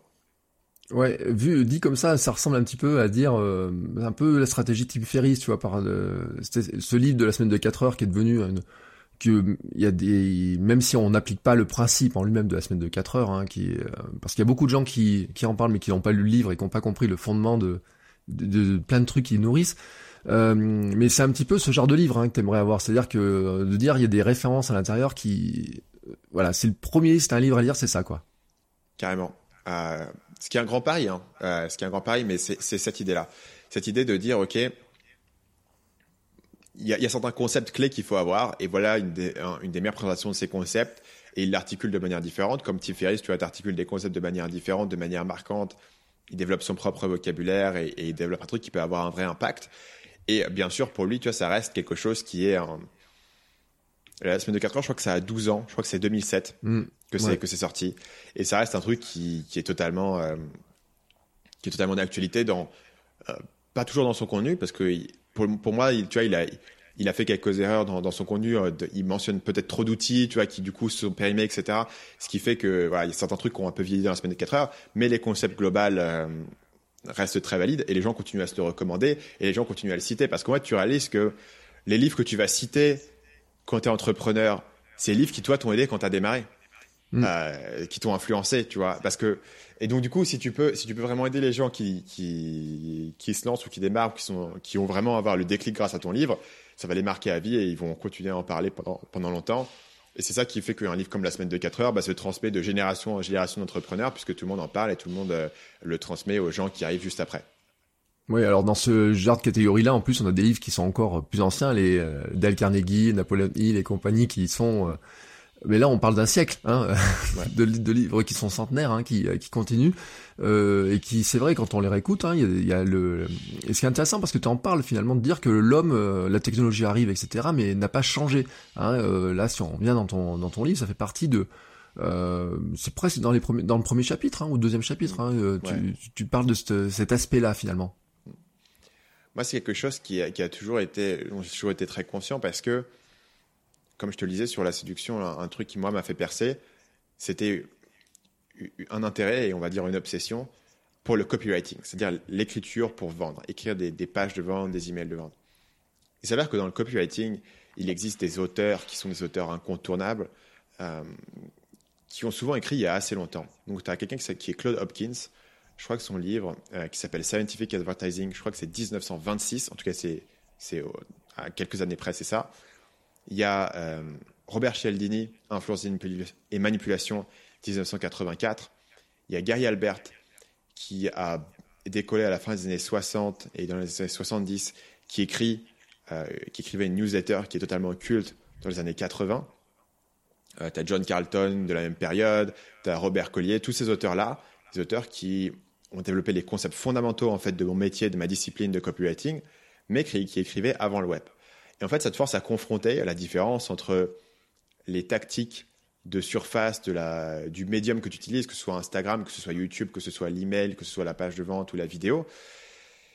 Tu, vois la différence entre ces tactiques de surface et les éléments fondamentaux qui sont en fait le contenu du message. Et tu découvres que ce que te dit euh, Claude Hopkins en 1920, c'est fondamentalement les mêmes concepts que tu utiliserais aujourd'hui pour vendre un produit. Simplement, le format est différent. Lui, il écrit des pubs euh, dans un magazine ou par courrier postal, et toi, tu l'écris dans un email. Mais le contenu reste le même. Et donc, ça m'a forcé à réfléchir à, ah, tiens, si je suis dans un marché où les technologies changent aussi vite, et que je veux construire un business qui va être ma carrière et qui va être ma vie. J'ai pas envie de construire mon business sur des trucs qui vont changer dans deux semaines. J'ai pas envie de construire mon business sur un hack Google qui va être euh, supprimé sur la prochaine mise à jour de l'algorithme. Je veux construire mon business sur euh, bah, faire passer un message qui va capter l'attention des gens et qui va les impacter, qui va les convaincre de quelque chose, leur, proposer un produit qui répond à leurs besoins. Et donc du coup, j'ai toujours été, été, très conscient de ça parce que bah, c'est, on a cette culture dans le domaine du copywriting de ces auteurs qui sont assez anciens. Et du coup, ça te force à vraiment réfléchir sur la différence entre ces tactiques parce que du coup, bah, un auteur qui est ancien, il va aussi te dire des trucs qui sont périmés il va aussi dire des trucs, bah voilà, dans un magazine, euh, il faut être sur la première page, et non pas sur la troisième, etc. Et ça, tu peux dire, bon, ok, ça, j'ai compris que ça ne s'appliquait pas à moi, mais sur le, chapitre suivant, il va t'expliquer, voilà, les, différentes manières dont tu peux introduire euh, ta page pour pouvoir capter l'attention des gens. Et là, tu découvres que c'est exactement ce que tu aurais pu euh, lire sur quelqu'un qui travaille sur le web. Et donc, bah, ça te force à réfléchir au fait que l'important, c'est pas le, médium nécessairement que tu utilises pour transmettre le message, que ce soit du papier ou que ce soit du web, mais c'est vraiment, est-ce que derrière les gens qui reçoivent ton message, ils sont intéressés par ce que tu leur racontes de manière très simple? Euh, Et donc, du coup, tu vas réfléchir à, OK, qu'est-ce qui fait qu'on capte l'attention des gens? Et moi, ça m'amène à, réfléchir à des choses, par exemple, comment est-ce que les films sont structurés? Pourquoi est-ce qu'un film est mm. aussi passionnant? Qu'est-ce qui va captiver les gens sur un cinéma? Qu'est-ce qui va faire que les gens reviennent épisode après épisode voir le dernier Star Wars? Et est-ce qu'il n'y a peut-être pas des petites leçons que je peux en tirer en termes de structure, en termes de storytelling, que je peux utiliser dans une vidéo pour que, vidéo après vidéo, bah, les gens reviennent me voir et qui regardent jusqu'à la fin de la vidéo, ce qui va me permettre d'être plus performant.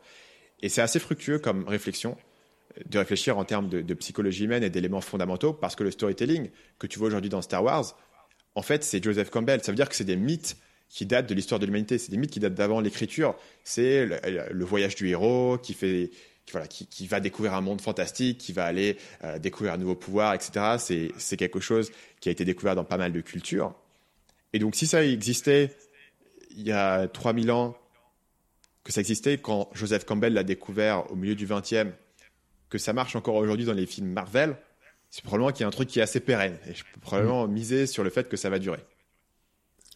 Euh, dans ton livre, alors la première partie, c'est savoir vendre est un super pouvoir. Euh, c'est euh, c'est une phrase qui est forte hein, quand même. Euh, c'est est-ce que pour toi c'est finalement la la compétence essentielle euh, celle sur laquelle il faudrait travailler en premier, tu vois, quand tu lances quelque chose euh, ou quand tu as envie, et même pas que pour lancer quelque chose, parce que j'en parlais il y a pas longtemps à des étudiants des, en association, tu vois, ils me disaient, un jour ils m'ont posé une question, ils me disent pourquoi vous parlez toujours de vendre, monsieur? Je lui dis parce qu'un jour il faudra vendre quelque chose, euh, soit vous, soit votre association, soit votre entreprise, soit votre produit, mais il faut vendre. Et c'est vrai que toi, tu commences par savoir vendre est un super pouvoir, ce qui est quand même une, une approche qui est assez forte hein, là-dessus. Donc, pour moi, l'idée est la suivante. C'est que aujourd'hui, tu as une transformation technologique qui est l'arrivée de tous ces, outils, d'Internet, des réseaux sociaux, etc., qu'on connaît tous. Quelle est la, conséquence de ça? La conséquence de ça, c'est qu'il va y avoir des gens qui vont être avantagés par ces outils et des gens qui vont être désavantagés par ces outils parce qu'on va automatiser leur travail ou autre. Qui sont les gens qui vont le mieux bénéficier de Internet?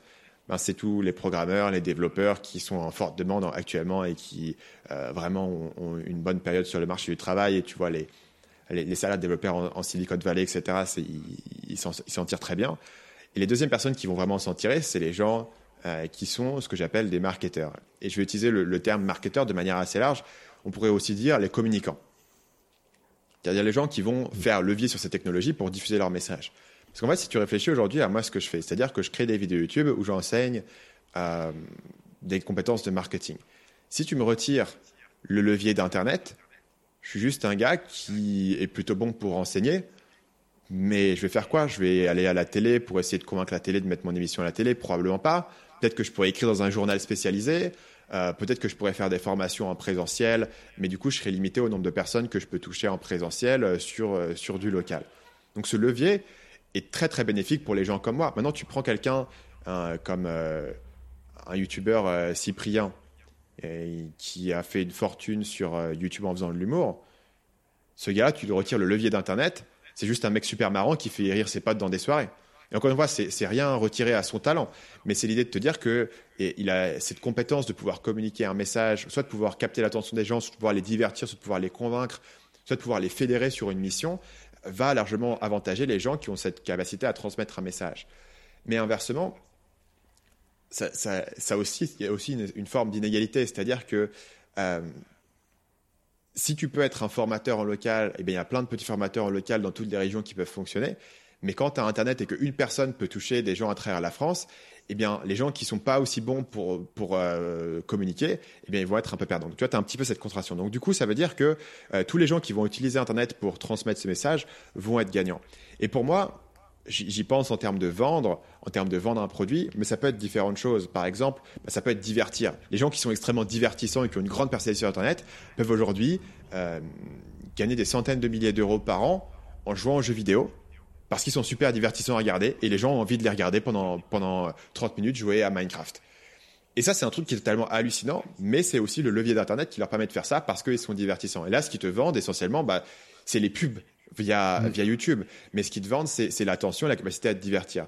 Les gens qui sont capables de, de fédérer un message politique, tu vois, le, que ce soit chez Macron ou chez Trump, tu as des gens qui n'avaient pas forcément accès à la même machine euh, politique au départ, mais c'était moins grave que ça aurait pu l'être il y a 50 ans, parce qu'ils avaient la capacité à, à, communiquer ce message. Donc je prends l'idée de vendre d'une manière assez large. Évidemment, moi, par rapport au livre que j'écris, Très clairement, ce que les gens veulent, c'est vendre un produit pour pouvoir gagner de l'argent. Il faut comprendre aujourd'hui que quand tu, lances un business, le problème numéro un que tu vas avoir, c'est pas de, comprendre comment, euh, s'il faut faire une SARL ou, une autre structure, c'est pas de savoir euh, si tu vas pouvoir créer ton produit, c'est pas de trouver des locaux, etc. Fondamentalement, le problème, c'est de savoir si tu vas pouvoir vendre ton produit ou non. Parce que si tu arrives à vendre ton produit, généralement, tu as quelque chose, tu as un business. Si tu veux pas vendre ton produit, ta SARL, elle sert à rien. Donc, je pense que c'est aussi, il faut comprendre pour les gens qui démarrent un business, que tout va jouer là-dessus. Et que, comme c'est quelque chose qui est relativement difficile et qui est relativement intimidant, on peut facilement perdre beaucoup de temps à créer ses logos, à créer ses cartes de visite et, pas se confronter à ça trop tôt. Mais euh, si tu prends un peu de recul, en fait, tu vas découvrir que voilà, il y a, un, facteur oui ou non qui va se passer sur le marketing et sur la vente et de savoir si, ce que tu proposes intéresse les gens et si, tu trouves un moyen de, trouver des clients ou non. Ce qui fait que bah, le succès ou l'échec d'une boîte quand elle démarre, ça tourne très souvent sur le marketing. Euh, plus que sur euh, voilà, la création du produit. Tu vois, le produit, tu trouves toujours un, moyen de le créer, surtout si tu as des commandes. Mmh. Mais tu vois, c'est intéressant parce que moi j'ai vu des startups il y a pas très longtemps, des étudiants que j'ai en cours qui étaient euh, fait des stages dans des startups qui sont concoulés parce qu'ils avaient oublié qu'il fallait qu'il y ait des gens qui leur achètent quelque chose. En fait, ils ont fait des produits, des fois des applications, des services qui étaient magnifiques, et au bout d'un moment, ils disent bah bah non, personne finalement personne en voulait de notre truc, ou pas assez, ou alors les gens voulaient pas l'acheter, hein, ils voulaient bien l'option gratuite mais pas l'option premium, etc. Donc finalement, tu vois, ça paraît logique hein, quand tu le dis comme ça, mais c'est pas si logique que ça. Ou alors leur deuxième problème, et j'en viens à la suite, c'est que finalement euh, ils, ils, sont restés sur une idée, tu vois, qu'ils ont poussé mais qu'ils n'ont pas voulu tester. Et toi, tu dis en fait dans un chapitre, tu dis que euh, si 9 idées sur 10 échouent, alors il est tout à fait envisageable en fait de tester euh, les 10 idées pour en faire fonctionner une. Je pense que moi j'ai découvert en, en, rencontrant des gens que les entrepreneurs qui réussissent, ils n'ont pas toujours une idée vraiment géniale en fait. Tu pourrais penser voilà il faut une idée géniale ou à quelle personne n'a pensé, tu vas lancer ton idée et ça va marcher. Mais au final, est-ce que mon idée à moi elle est géniale? Je vais faire des vidéos YouTube sur le marketing et je vais vendre des formations super. Il y avait 200 personnes qui l'ont fait avant moi cette idée. Donc je, je suis pas, c'est pas une idée de génie, tu vois. Lancer un podcast, c'est pas une idée de génie. Euh, vendre des produits sur un site e-commerce, c'est pas une idée de génie. Tu vas faire du logiciel, c'est pas une idée de génie. Et t'as vraiment une idée de génie. Et en fait, la créativité, souvent quand tu démarres, c'est ok. Comment est-ce que, avec très peu de ressources, euh, je pars de zéro et je commence à en faire quelque chose. Et souvent, la manière dont tu vas réfléchir, la manière dont tu vas tester, lancer ton idée, la manière dont tu vas euh, mettre le pied dans la porte, parce que c'est facile pour moi aujourd'hui, si tu veux, de, de faire des choses, parce que j'ai une audience qui est derrière moi. Mais le problème, c'est que comment tu pars de zéro aujourd'hui, quand tu n'as pas le luxe d'avoir cette audience, d'avoir cette équipe, d'avoir ce budget, et c'est là qu'est la créativité, c'est là qu'est la réflexion. Et c'est pour ça que quand tu passes trop de temps à chercher la bonne idée et à réfléchir, d'abord, la bonne idée, tu... les idées qui ont l'air bien sur le papier, elles ne sont pas forcément bonnes les idées qui ont l'air lambda sur le papier, elles peuvent être bien bah, si elles marchent. Quoi. Donc, après, c'est vraiment euh, dans la pratique que tu vas les découvrir. Mais la manière dont j'ai réfléchi, c'est que c'est un petit peu comme un, un coup de poker. C'est-à-dire que c'est un pari, tu vas faire une certaine mise sur une certaine idée. Si ça marche, c'est cool. Si ça marche pas, c'est moins cool. Sachant que tu n'as jamais de, de, garantie totale, même si tu, as, tu penses avoir une bonne idée, tu n'as jamais de garantie totale qu'elle va fonctionner. Et dans ce cas, si tu réfléchis de cette manière, passer très longtemps à travailler sur une idée avant de la lancer, c'est comme miser en fait beaucoup d'argent sur une main de poker sans vraiment avoir d'informations sur si ça va marcher. Tu vois, pas, pas vraiment de données qui te permettent d'avoir ce niveau de confiance, mais tu vas investir des, des années, des années et, des, et potentiellement du budget euh, de tes économies sur ce projet sans savoir. Et c'est pour ça que plus rapidement tu peux arriver à, à ce moment où l'idée va être validée ou non, bah tu vas limiter en fait tes pertes concrètement. Et en fait, le trade-off que tu as, et pour moi c'est un très bon trade-off, donc c'est un très bon compromis à faire, c'est que tu vas prendre plus de douleur émotionnelle pour avoir moins de douleur en termes de, de, de temps, d'efficacité et financière. Donc tu vas dire, bah ok, je, ça, va être, ça va être décevant si mon idée elle échoue en trois mois, mais au moins j'aurais pas passé neuf mois à bosser dessus. Mm. Et là-dessus, voilà, c'est pas un truc qui est naturel. Tu vois, les, les gens ont, ont, tendance à être réticents et, et, à prendre plus de temps que nécessaire à se lancer. Pas pour des raisons rationnelles qui est, il faut que, je, que mon truc soit parfait pour être lancé. Si tu penses que ton truc doit être parfait pour démarrer, c'est souvent pas parce que euh, il faut être parfait, c'est souvent parce que tu as peur de le lancer, tu as peur qu'on dise que ce que tu as fait c'est pas terrible. La vérité, tu vois, je prends l'analogie par exemple de lancer une vidéo YouTube. C'est quasiment sûr que la première vidéo elle sera pas terrible. Il y, a quasiment aucun YouTuber qui a lancé sa vidéo et la première vidéo était déjà géniale. Moi mes premières vidéos, bah elles étaient pas top. Euh, elles étaient pas très bien montées, euh, je parlais pas de manière très intéressante, c'était un peu un peu lent, un peu difficile à regarder, voilà. C'est quasiment un donné. Mais si j'avais passé neuf mois à peaufiner les parfaites vidéos, bah j'aurais neuf mois plus tard lancé une vidéo pas terrible. Alors qu'au final, je l'avais au bout d'une semaine, j'avais lancé quelques vidéos et j'avais testé pour voir ce que ça donnait. Et euh, ça m'a permis d'apprendre et de rebondir par rapport à ça.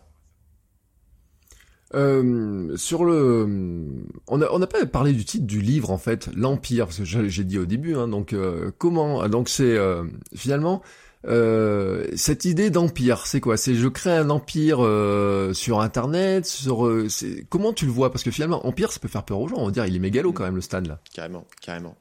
Et d'ailleurs, c'est un, un truc que, j'étais très conscient que ça faisait peur aux gens et que et qu'il y avait un côté, un côté polarisant sur ce terme. Donc, je vais, je vais parler de, de pourquoi j'ai choisi le terme empire et de ce que l'empire représente pour moi ici.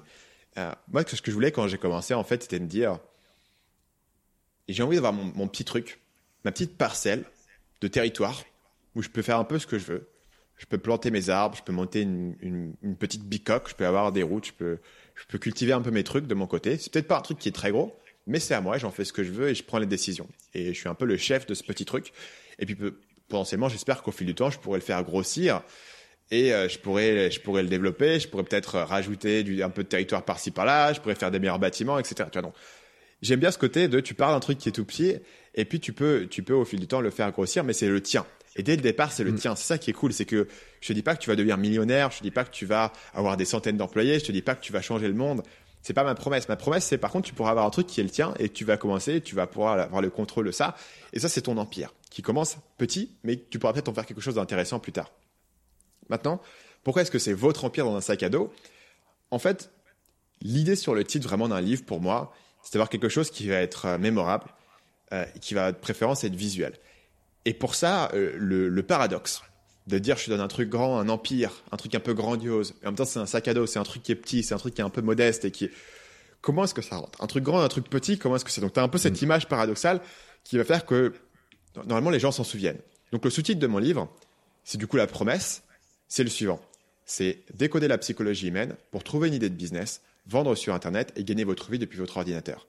Le truc, c'est que deux minutes après que j'ai donné ce sous-titre à tes auditeurs, personne ne sera capable de me le répéter. Mm. Parce que c'est une promesse. Ok, c'est une promesse, c'est cool, on t'a expliqué exactement ce que faisait le livre. Euh, mais tout comme la semaine de 4 heures, c'est un titre qui en soi n'a pas vraiment de sens. Si tu prends la semaine de 4 heures, le titre en isolation, c'est un espèce de paradoxe. C'est simplement ça. Et euh, je pense que euh, c'est un bon calcul pour un titre du livre, d'avoir une combinaison d'un titre qui est mémorable et peut-être un peu paradoxal et peut-être même un peu contradictoire, et un sous-titre qui là pour le coup va faire une promesse qui est beaucoup plus directe et beaucoup plus claire. Et euh, le sac à dos évidemment, tu vois ici si on rentre plus dans les détails de la manière du copywriting, euh, comme c'est une image qui est très qui est très visuelle, ok tu vois ce que c'est qu'un sac à dos, tu vois ce que c'est qu'un empire, comment ça rentre dedans, donc c'est quelque chose que tu peux te souvenir. Et normalement, après cet épisode, les gens se souviendront, Restan, il avait un livre, c'était un truc, un empire et un sac à dos. Tac, ils, ils- ils tapent ça sur Google, ils le retrouveront directement. Euh, inversement, si tu leur redemandais de répéter encore une fois la proposition de valeur, eh ben, ils s'en souviendraient pas. Donc c'est comme ça que j'ai réfléchi euh, en termes stratégiques à la manière dont j'ai euh, présenté le titre. Sachant que le titre a pas mal évolué au départ, j'avais un titre extrêmement long qui était construire un empire qui tient dans votre sac à dos. C'est beaucoup trop long. Ce qui veut dire que j'ai Mm. pu couper les mots qui servaient à rien pour, pour l'épurer à l'essentiel. Construire, on peut le couper. Euh, qui tient dans, on peut le couper. Et là, juste un empire dans votre sac à dos. Et suite à ça, une de mes clientes, d'ailleurs, m'a suggéré d'inverser euh, deux mots pour faire votre empire dans un sac à dos. Et là, c'est intéressant, puisqu'évidemment, comme je te disais tout à l'heure, ce qui m'intéresse dans le concept d'empire, c'est que c'est ton empire, c'est ton petit truc que Mm. tu peux contrôler. Donc, c'est beaucoup plus intéressant que ça soit votre empire plutôt que votre sac à dos. Et c'est comme ça que, au fil, des- au fil du temps, en fait, le titre s'est épuré jusqu'à en arriver à quelque chose où, je trouvais qu'en fait, il y avait que, il y avait, il restait plus que deux éléments et qu'il y avait un contraste intéressant entre les deux. Oui, parce que c'est, ce qui est intéressant, c'est que c'est là où on voit aussi, tu t'adresses directement dans le, à le, au lecteur sur le parcours que tu lui proposes en fait, euh, dès le titre et dès le sous-titre. Alors bon, le sous-titre c'est vrai qu'il est un peu long dans l'histoire, mais c'est le jeu. Hein, des sous les sous-titres sont les vrais titres des livres. En fait, ils donnent la vraie idée, le vrai Mm. sens du livre. C'est que tout de suite la personne qui le voit sait que tu t'adresses à elle pour lui expliquer quelque chose et non pas pour lui écrire, lui raconter ta vie en biographie. Parce que c'est pas une biographie du tout, même si bien sûr dans le storytelling tu racontes tu, euh, ton, finalement ton parcours. Hein. Je raconte mon parcours. Euh, la, la structure en fait du livre, la manière dont j'ai réfléchi, c'est que je voulais vraiment avoir une structure où, imagine, on faisait un film sur un gars qui montait un business en ligne. Et euh, que- quelle serait la structure de ce film? Bah, Au départ, il, aurait, il, serait dans une situation initiale où il a envie de, de quitter son job, où il, en, où il en a marre de faire ce qu'il fait, il a envie de trouver quelque chose d'autre. Il va commencer à, à apprendre le business en ligne, il va commencer à être motivé, il va commencer à être excité, il va dire tiens, ouais, ok, ça pourrait être un truc. Le truc, c'est que dans un film, le héros, il est, il est jamais en train de gagner tout le temps. Ça veut dire que à la fin de la situation initiale où le héros il a commencé à trouver le truc, il doit lui arriver un problème, il doit avoir un obstacle. Et cet obstacle, c'est de prendre un mur. Et ce mur, c'est ce que j'ai évoqué tout à l'heure avec la séduction, c'est le mur du marketing. C'est suffit pas de monter un site et de faire un truc. À un moment donné, il va falloir faire un truc qui est totalement, qui est différent de ce que fait tes concurrents. Il va falloir, il va falloir être meilleur que quelque part. Et ça, ça demande un énorme boulot en termes de, travail, de, compétences qu'il faut acquérir et en termes d'idées qu'il faut avoir et de différenciation, etc. Donc là, il va falloir creuser. Et là, tu descends et tu vas faire tout, toutes les, les péripéties qui sont de trouver une idée originale, qui sont de trouver comment vendre ton produit, qui sont de comment avoir du trafic, etc., pour pouvoir remonter. Et puis évidemment, à la fin du livre, juste avant le dénouement, il y a toujours un moment de crise et le, le méchant revient. Et donc, tu as un moment de crise et tu vas confronter le truc et tu vas trouver la solution. Donc, j'ai structuré mon livre un petit peu sur, cette, euh, sur ce parcours-là en comprenant bah, le parcours qu'une personne qui va monter un business en ligne va avoir. Et du coup, bah, tous ces éléments-là que je te raconte, c'est des conseils, c'est de la non-fiction. Hein. Je suis pas en train de, décrire un film, je m'inspire juste de cette structure. Donc c'est de la non-fiction et à chaque fois je donne des conseils qui correspondent à ce truc-là, je donne des exemples et des anecdotes et du storytelling.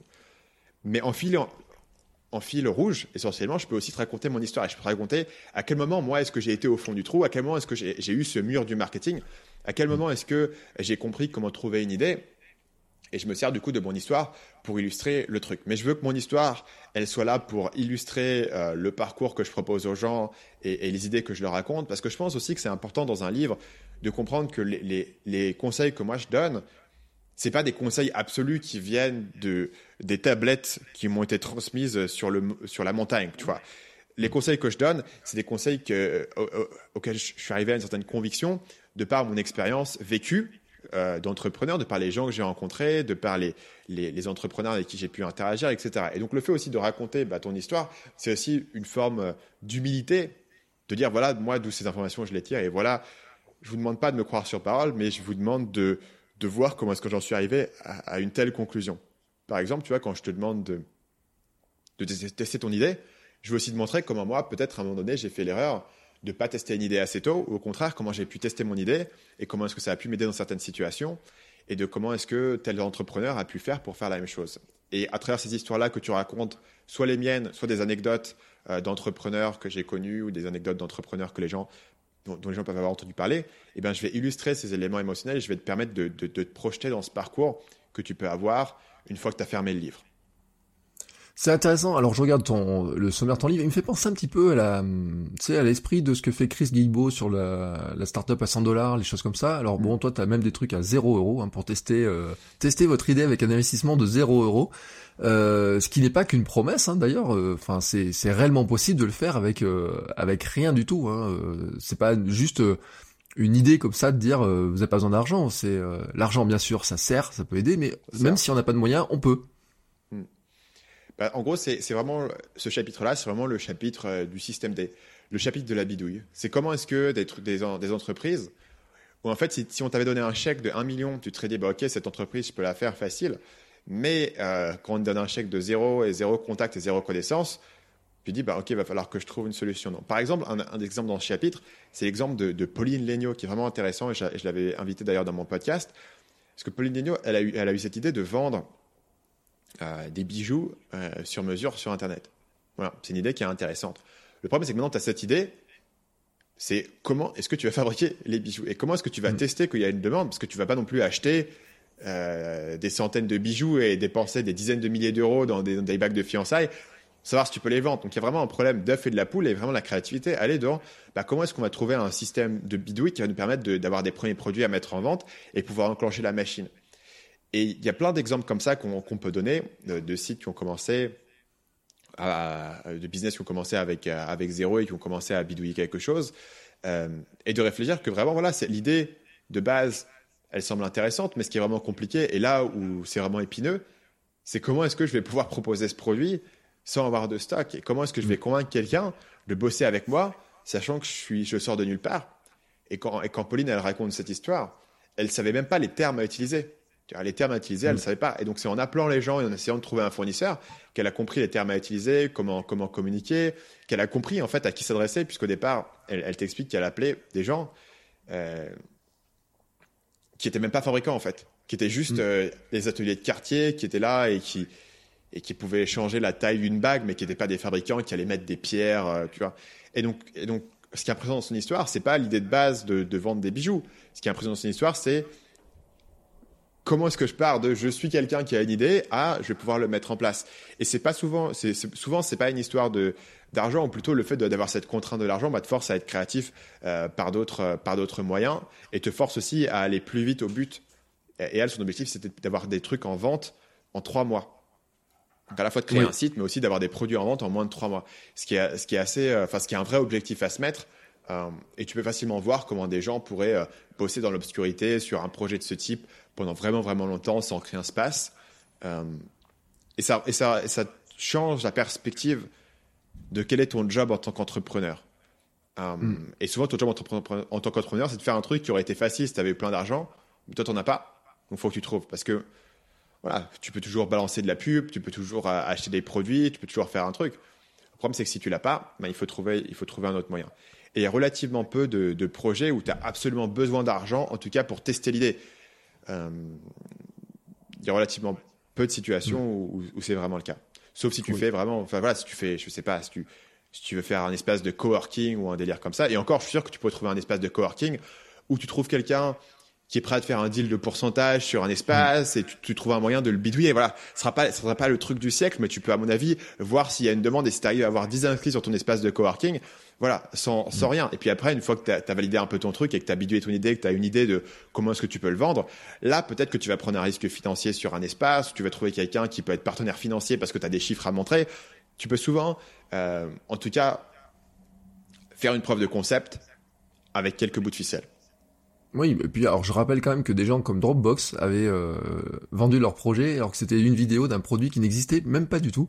Ils ont fait la, une vidéo d'un produit qui n'existait pas pour le pour le proposer et finalement trouver leur premier euh, bah, les gens qui ont permis de développer ensuite ce qui s'est passé derrière. Hein. Ce qui paraît incroyable, mais euh, c'est pas des ingénieurs qui ont travaillé pendant des heures à développer le produit. Ils n'avaient d'abord qu'une vidéo de démonstration d'un quelque chose qui ne marchait pas. Donc et euh, ce qui est quand même assez assez incroyable sur cette histoire là. Euh, tu parles aussi, tiens, de, de fausses croyances sur le marketing, sur les choses comme ça. Tu, euh, est-ce que tu donnes un objectif de faire comprendre aux gens ce que c'est vraiment le marketing ou euh, tu te dis finalement c'est pas trop mon, mon, taf de faire ça? J'ai pas l'illusion que je vais faire changer d'avis les gens sur le marketing. Si tu veux, le marketing pour le grand public, c'est un truc un peu, un peu sale. C'est les pubs de TF1, ce qui t'interrompent pendant que tu es en train de regarder mmh. ton émission, ton feuilleton, quoi. C'est, c'est ça le marketing, c'est les pubs sur Facebook qui te disent ah cliquez ici pour faire ci. Pour la plupart des gens, le, marketing c'est ça et voilà, c'est pas si tu veux, mon but c'est pas nécessairement de parler au grand public, mais c'est de de changer un petit peu la, vision que les marketeurs peuvent avoir du marketing, les entrepreneurs pardon peuvent avoir du marketing. Et pour moi, l'erreur numéro un que font les entrepreneurs en matière de marketing, c'est de penser que le marketing c'est une espèce de surcouche que tu vas coller sur un produit à la fin. C'est penser que le marketing c'est la pub qui va sur TF1, c'est le packaging, c'est la campagne de com qui arrive à, à sur le produit. Et ça, je pense que c'est une grosse, grosse erreur. Parce qu'en fait, si tu réfléchis en termes de, d'étymologie, simplement, marketing, c'est en anglais le mot market qui veut dire marché. Le marché, c'est les gens qui vont acheter ton produit. Donc le marketing, c'est tout ce qui touche au fait de réfléchir aux besoins de ton client, à sa psychologie et à ce qui va le convaincre de faire quelque chose. Donc si tu n'as pas pris en compte ces facteurs marketing dans la création de ton produit, ça veut dire que tu fais ton, ton produit en autarcie complète dans, ton, dans tes idées, tu n'as pas pensé au marché, à qui est-ce que tu allais le vendre, à ce que tu faire. Et ça, c'est souvent des gens qui sont très mal barrés, qui viennent me voir, qui me font, voilà, j'ai fait un produit, ça fait un an que je travaille dessus, j'ai fait mon site. Non, comment je fais pour le vendre? Le problème, c'est que cette réflexion de comment tu fais pour le vendre, avec qui tu vas le vendre, avec qui tu vas le proposer, et qui va être intéressé pour acheter ce truc-là, devrait intervenir en jour 1, au moment où tu vas créer le produit, au moment où tu vas décider quelles fonctionnalités sont dans le produit, qu'est-ce qui est inclus dedans, Comment ça va être présenté, comment ça va s'appeler, etc. Tout ça, c'est du marketing. Le marketing, c'est quelque chose qui va être fondamental dans le cœur même euh, du produit et euh, pas une surcouche. Donc, il y, a, ces éléments de pub, de communication qui sont importants, mais ce n'est pas l'ensemble du marketing. Et je pense que quand tu commences à penser de cette manière-là, euh, tu commences à voir deux choses. D'abord, que le marketing, c'est pas un truc un peu, un peu embêtant qu'il faut faire après. Donc ça, c'est souvent une vision qui est beaucoup d'ingénieurs. Tu vois, un ingénieur qui va avoir une idée technique, qui va créer ce produit-là. Et puis derrière, bon, ok, je vais trouver un associé technique et il va aller me vendre ça et qui va aller me faire le truc. Le truc, c'est que ton associé euh, marketing, pardon, ton associé commercial, il va pas aller te vendre. Tu vois, c'est le marketeur, c'est pas un, gars miraculeux qui peut saupoudrer de la poudre de marketing sur quelque chose et vendre n'importe quoi juste parce qu'il a un talent de marketing. Si le marketeur, tu lui donnes un produit qui répond pas à un besoin clair pour un marché clair et qui a pas ce que les gens demandent, bah, il pourra pas te le vendre.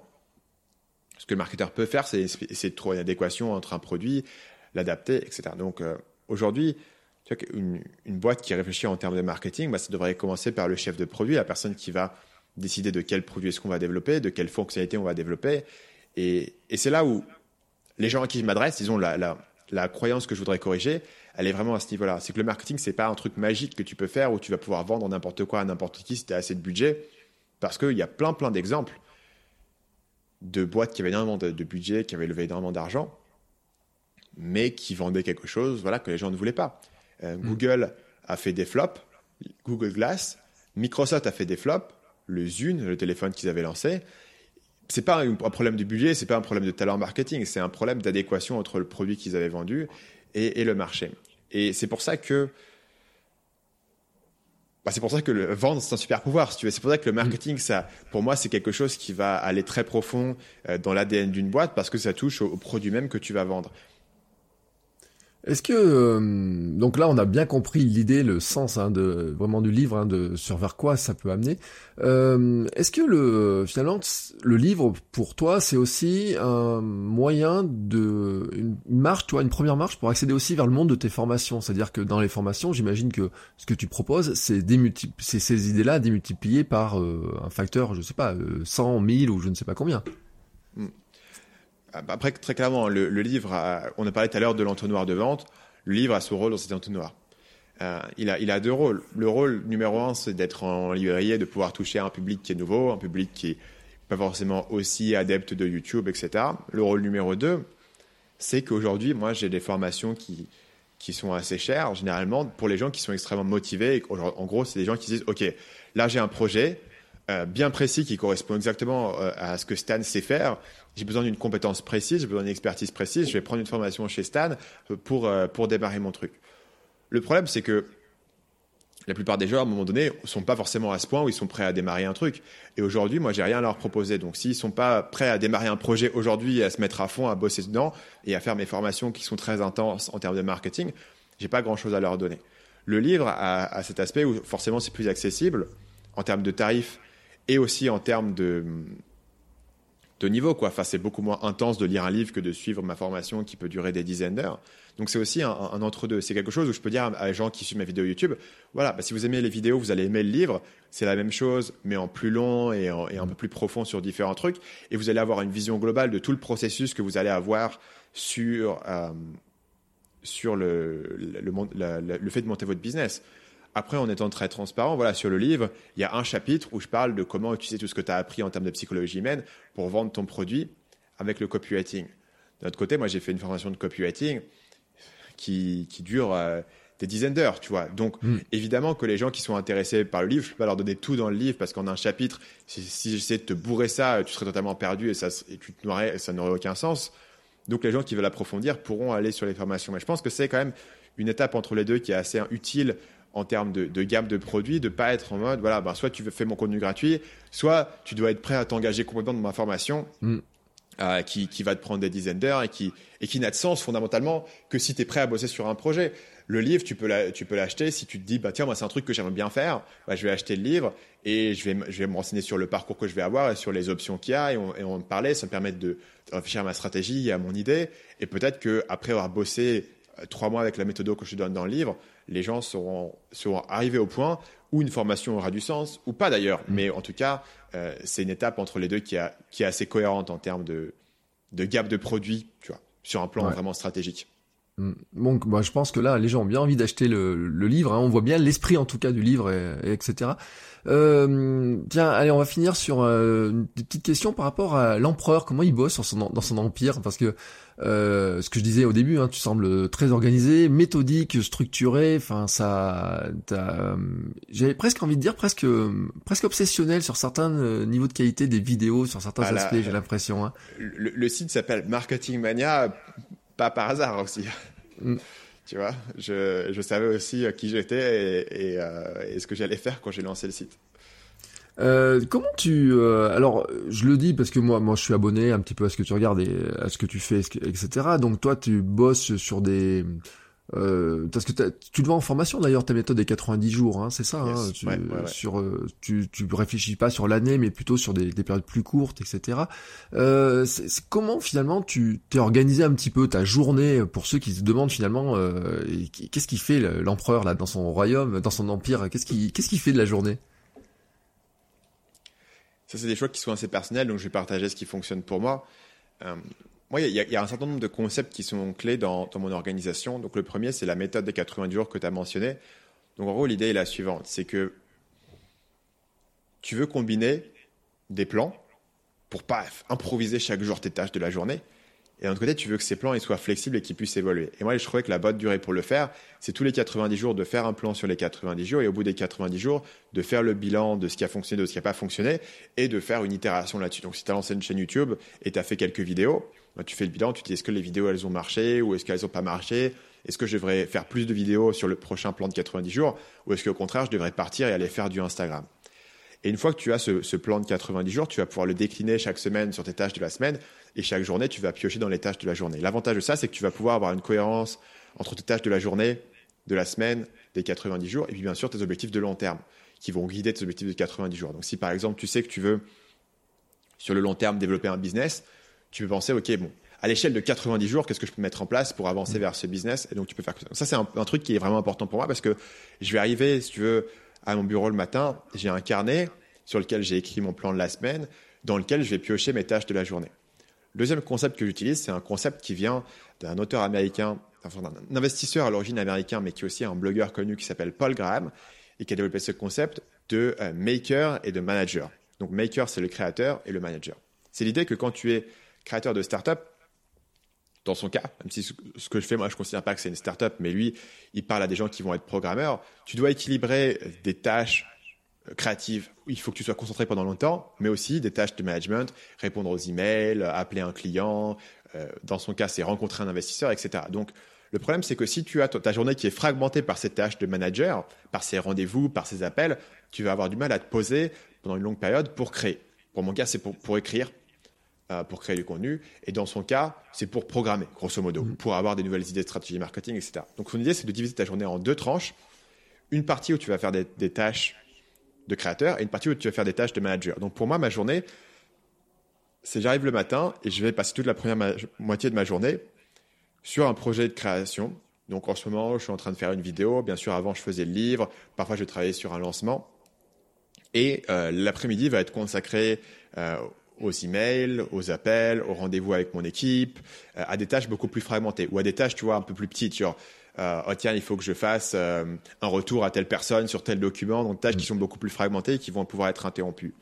Et là-dessus, tu en arrives à un, concept qui est assez intéressant en termes d'organisation et qui, moi, m'aide énormément, c'est de rassembler les tâches similaires au même moment. Je vais donner un exemple très approprié par rapport à ce qu'on est en train de faire. C'est que, bah, en ce moment, on est en train de faire une interview et cette semaine, j'ai calé un certain nombre d'interviews dans la semaine euh, tous les après-midi, j'ai des interviews euh, qui vont parler du livre. C'est beaucoup plus facile pour moi de faire des interviews sur une période qui est assez réduite plutôt que de les étaler en fait sur des semaines et des semaines et des semaines. Parce que si je les étale sur des semaines et des semaines et des semaines, je suis toujours en train de switcher mm. d'une tâche à l'autre et de mettre ok maintenant je suis en mode interview, ok maintenant je suis en mode euh, un autre projet, tac tac tac et de switcher d'une tâche à l'autre, ça demande vraiment, ça, ça met vraiment une charge cognitive qui est importante. Et donc moi, j'aime bien être immergé dans un projet à la fois, le plus possible, et faire une chose à la fois, dans la mesure où, voilà, où je suis capable de rassembler les choses. Et ben, j'aime bien me dire, euh, à partir du moment où je démarre une vidéo, je fais plus ou moins que ça jusqu'à ce que la vidéo soit terminée. À partir du moment où je décidé que cette semaine, je vais faire des interviews où je vais enregistrer mon propre podcast, ben, je vais essayer d'enregistrer le maximum de podcasts sur cette période pour pouvoir euh, concentrer tout ça. Et ça, tu vois, c'est des manières dont tu utilises ta flexibilité que tu as en travaillant sur Internet pour trouver une organisation qui marche pour toi et qui te rend le plus productif possible. Parce que moi, mon objectif, ça n'a jamais été de travailler le moins possible et de, et de réduire mes tâches au maximum. Moi, je, suis, je suis, assez content de, ce que je fais au quotidien et de mes tâches. Mais c'est vrai que des trucs qui m'aide à m'épanouir, c'est de pouvoir organiser ma, journée un peu comme je veux et de me dire que voilà, pendant les quatre premières heures de la journée, ma personne me demande rien, personne m'embête et je peux être euh, passer quatre heures à écrire. C'est quand même un grand luxe. Si Mm. tu penses à quelqu'un qui est dans une entreprise et où n'importe qui peut venir toquer à sa porte, lui demander un truc, là c'est un grand luxe et, et j'ai conscience que tu vois c'est partie de ces choses. Même si au final, ben je fais mes heures de travail, hein, je suis à mon bureau et, et je bosse, Euh, mais ça c'est vraiment c'est vraiment un kiff pour moi. Euh, on va terminer sur euh, cet aspect-là parce que bien sûr, euh, tu bosses pas tout seul. Hein, t'es pas, t'es pas dans le l'esprit d'être tout seul. Et autres, t'as une équipe. Vous êtes combien? Tu l'as dit au début, je crois, un 5 Ouais. Actuellement on est cinq à plein temps donc, en comptant en moi. Ouais. Euh, ça joue aussi hein, sur cette capacité justement à te dégager du temps parce que ce que fait ton équipe, euh, c'est ce qui permet aussi de grossir, d'avoir euh, bah, géré tout un tas de contacts. Hein. Par exemple, les contacts pour prendre rendez-vous sur ce podcast, c'est un- une personne qui travaille avec toi, qui m'a envoyé des mails, qui a, qui a fait toutes les démarches intermédiaires, etc. Ça aussi, hein, c'est ce qui te permet de finalement sanctuariser ton temps dédié à la création et ce qui fait vraiment avancer ton business, quoi. Ça, ça me permet aussi d'avoir un grand parallélisme en fait. Donc Marc s'est occupé de, de prendre les, les rendez-vous pour les interviews. Et en théorie, on aurait pu dire, bah voilà, pourquoi Stan il fait pas envoyer des emails, c'est pas si compliqué que ça, tu vois. Le problème, c'est que si, à un moment donné, tu vois, le nombre de projets qui sont en cours, en termes de coaching, en termes de consulting, les interviews, moi, je suis en train de faire des vidéos, il y a une vidéo qui est en train d'être montée, une vidéo qui est en train d'être écrite. En parallèle, euh, on est encore sur des éléments sur le livre, sur la couverture, etc. Donc moi, si j'ai cinq projets en même temps, bah, tu sais qu'il y a des trucs que je vais louper, que tu vas m'envoyer un email et je vais prendre trois jours à te répondre, etc. Donc le fait d'avoir des gens, d'avoir plusieurs personnes dans ton équipe, ça te permet aussi d'avoir chaque personne qui est concentrée sur un truc à la fois. Il y a une personne bah, qui s'occupe des vidéos, il y a une personne qui s'occupe de tel projet, de tel projet, de tel projet. Et moi, ça me permet d'avoir beaucoup plus de marge d'action, euh, de pouvoir faire plusieurs choses à la fois. euh, sans que tout soit perdu et qu'il y ait quand même une personne bah, voilà, qui est là en train de se dire, qui est en train de reprendre la liste des personnes qu'on a contactées pour les interviews par exemple, et qui est en train de se dire est-ce que cette personne a répondu? Est-ce que non? Est-ce qu'il y a un problème? Est-ce qu'il faut que je recontacte? Et, et- et moi, si tu veux, si je devais le faire concrètement, euh, j'y penserais pas ou ça traînerait sur ma to-do list pendant super longtemps. Tu il y a- ce facteur de temps, mais il y a aussi ce facteur de mettons dans ton cerveau, mon cerveau il est limité et je peux avoir un certain nombre de priorités à un moment, il y a un certain nombre de choses que j'ai dans ma tête à un moment. Et aujourd'hui, voilà, les interviews, j'ai dans ma tête ce que je veux raconter, mais magiquement, elles apparaissent sur mon calendrier. Et j'ai pas ça à garder dans ma tête. Donc, dans ma tête, j'ai les interviews en ce moment, je suis en train d'écrire une vidéo et euh, je suis en train de finaliser certains détails sur la publication de mon livre. Grosso modo, tu vois, j'ai trois, j'ai trois blocs qui peuvent être là. Maintenant, si, si je devais gérer tout en parallèle, ben, il y a plein de trucs que, que je finirais par oublier. Ou en tout cas, si je devais gérer tout en parallèle, ce que je ferais concrètement, c'est que j'aurais pas autant de choses qui se passent. C'est que bah, je ferais pas une vidéo en même temps que mon livre. Je ferais que le livre potentiellement et peut-être les interviews. Et puis le reste euh, serait en pause. Voilà. Alors pour terminer, euh, je vais te poser une question parce que dans ton livre, dans le premier chapitre, tu racontes l'histoire de ce quand tu étais à l'école de commerce, de ce cet ancien diplômé finalement qui qui te montre la vie future et que tu, tu fuis. Hein.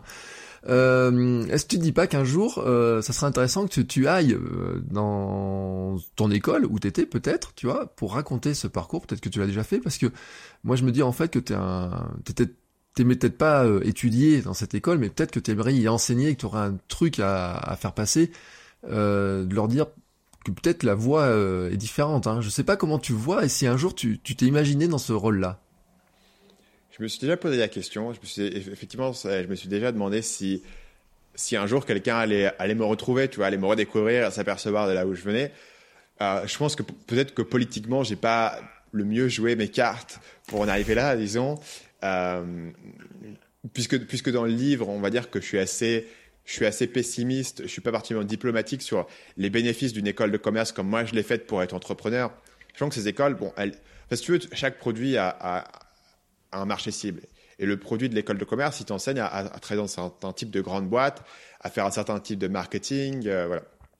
C'est très bien si tu veux travailler dans le marketing chez L'Oréal. C'est un peu moins bien si tu veux travailler dans le marketing et, faire de la pub Facebook ou, ou des vidéos YouTube. Mm.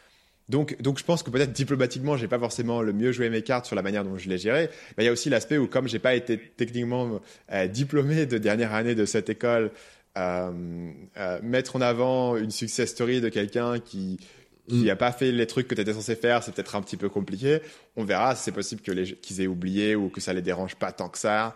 Euh, ça, serait, ça serait intéressant en fait de voir, tu vois, quelle perception est-ce que eux ils peuvent avoir de ça, parce que je pense que pour le coup, la vision de l'entrepreneuriat que moi j'ai est très différente de ce que tu apprends dans ces écoles, y compris dans les cours d'entrepreneuriat.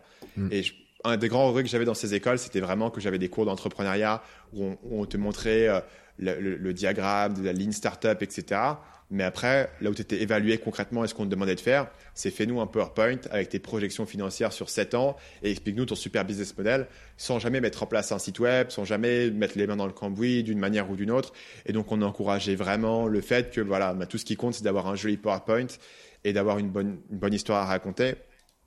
Et on te donnait la théorie du test, mais c'est pas sur ça qu'on te notait. Donc, du coup, on t'envoyait des messages qui étaient un peu mix et je pense que ça pourrait être drôle. Et je sais qu'aux États-Unis, il y a, il des, il y a des cours, je ne me souviens plus où c'est, mais à Stanford, où en fait, euh, le cours essentiellement, c'est un cours de vous allez faire un prototype, vous allez le tester, vous allez faire un truc vous allez bidouiller. Et ce que vous allez apprendre en cours, c'est vraiment bah, comment est-ce que je, je, lance un projet pour la première fois et comment est-ce que je récupère des résultats.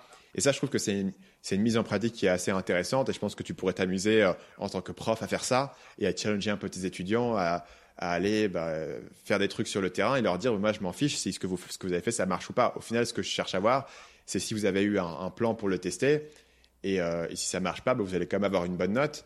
Euh, ou si votre idée elle est super modeste, tu vois, si la personne elle veut faire, bah voilà, moi je vais faire un business de pour promener des chiens ou un truc comme ça, enfin un truc tout simple. Mais mm. tu as réussi à monter ton site, tu as réussi à trouver quelques clients, c'est intéressant, tu vois. Tu pas besoin de me dire comment tu vas faire le prochain Facebook, parce qu'évidemment, en école de commerce, tout le monde t'explique qu'ils vont faire le prochain Facebook. Ils ont un mm. plan de génie et ils vont tous devenir milliardaires, euh, sur le, en tout cas sur le PowerPoint. Euh... Ouais, mais ça, on sait que ça marche jamais de toute façon les business plans quand on les écrit. Et je crois que tu en parles d'ailleurs dans le livre, mais on, laissera les gens découvrir ça parce qu'on a fait un bon tour hein, de, de, l'ensemble. Je te remercie beaucoup euh, pour le temps que tu as passé euh, et de t'être invité. Donc je le dis hein, parce que comme je l'ai dit, c'est euh, c'était Marc qui avait envoyé un message sur le coup. J'ai dit bah tiens c'est vrai que c'est extrêmement intéressant de voir justement ben, un créateur comme toi comment tu, tu as mené ta barre, comment t'es arrivé là. Hein, et donc je te remercie beaucoup pour le temps, pour les conseils. tu vas nous rappeler où on peut te retrouver. Bien sûr sur internet c'est assez facile. Donc mon site c'est marketingmania.fr, ma chaîne YouTube c'est marketingmania. Pour le livre, il y aura une page spécifique qui, euh, résume le livre, ce qui est à l'intérieur, le sommaire, où est-ce que les gens peuvent le trouver. Et l'URL pour le livre, c'est marketingmania.fr slash empire. Voilà, et donc le livre ben, sort euh, là, alors moi je le dis un peu transparent, on enregistre en décembre, mais comme je diffuse en janvier, il est là, hein, il est, euh, vous pouvez aller le chercher dès maintenant, euh, faire une petite photo, le, je sais pas, je sais même pas si t'es sur vraiment sur les réseaux sociaux, j'ai pas l'impression que tu sois très présent, mais euh, non, quasiment pas, quasiment pas. je suis, je, je, je, reposte mon contenu sur sur LinkedIn et Facebook, c'est à peu près l'étendue de, de mon de mon implication. Et sur Instagram, euh, j'en fais rien. moi, j'ai cette philosophie de il y a vraiment pas du 80 il y a vraiment certaines actions qui vont avoir un impact démesuré. Et pour moi l'impact que je peux avoir en travaillant sur une vidéo YouTube et en y passant vraiment le temps et en le faisant est tellement démesuré par rapport à Facebook tu vois où honnêtement sur Instagram par exemple c'est pas un domaine où j'ai des où j'ai un avantage. Parce que bon, voilà j'ai pas j'ai pas de Lamborghini à montrer je fais pas des super vacances voilà, tu vois, j'ai un avantage sur YouTube, je pense, pour faire une longue vidéo d'analyse, mais sur Instagram, pas tant que ça. Et donc, du coup, je ne suis pas particulièrement présent sur ces réseaux-là. Après, voilà, si les gens me taguent sur Instagram, euh, je le verrai et je serai content. Tu vois, je viendrai mettre un, un, petit like. Si les likes sont encore visibles, parce qu'ils sont en train de les retirer? Je sais que... Oui, alors à un moment où on, enregistre ça, on ne sait pas ce qui va se passer parce que c'est vrai que ça change tellement vite. On ne maîtrise pas ce côté-là. Hein, de toute façon, euh, on maîtrise ce qu'on a dans notre tête et je pense que tu l'as très bien montré justement. Ce qu'on a dans notre tête, on le maîtrise et on travaille. Bah, sur ce qu'on est capable de maîtriser, ce qu'on est capable de faire. Je te remercie beaucoup, beaucoup pour euh, le temps que tu as passé, pour et pour toutes tes idées que tu as partagées. Je pense que les gens seront très intéressés de et ben, de découvrir la suite, hein, de voir ce qu'il y a, ce qu'il y a dedans. Euh, et euh, bah, je vous dis, nous, à très bientôt pour un nouvel épisode. Ciao, ciao, et merci Stan. Merci à toi de ton invitation. À bientôt tout le monde.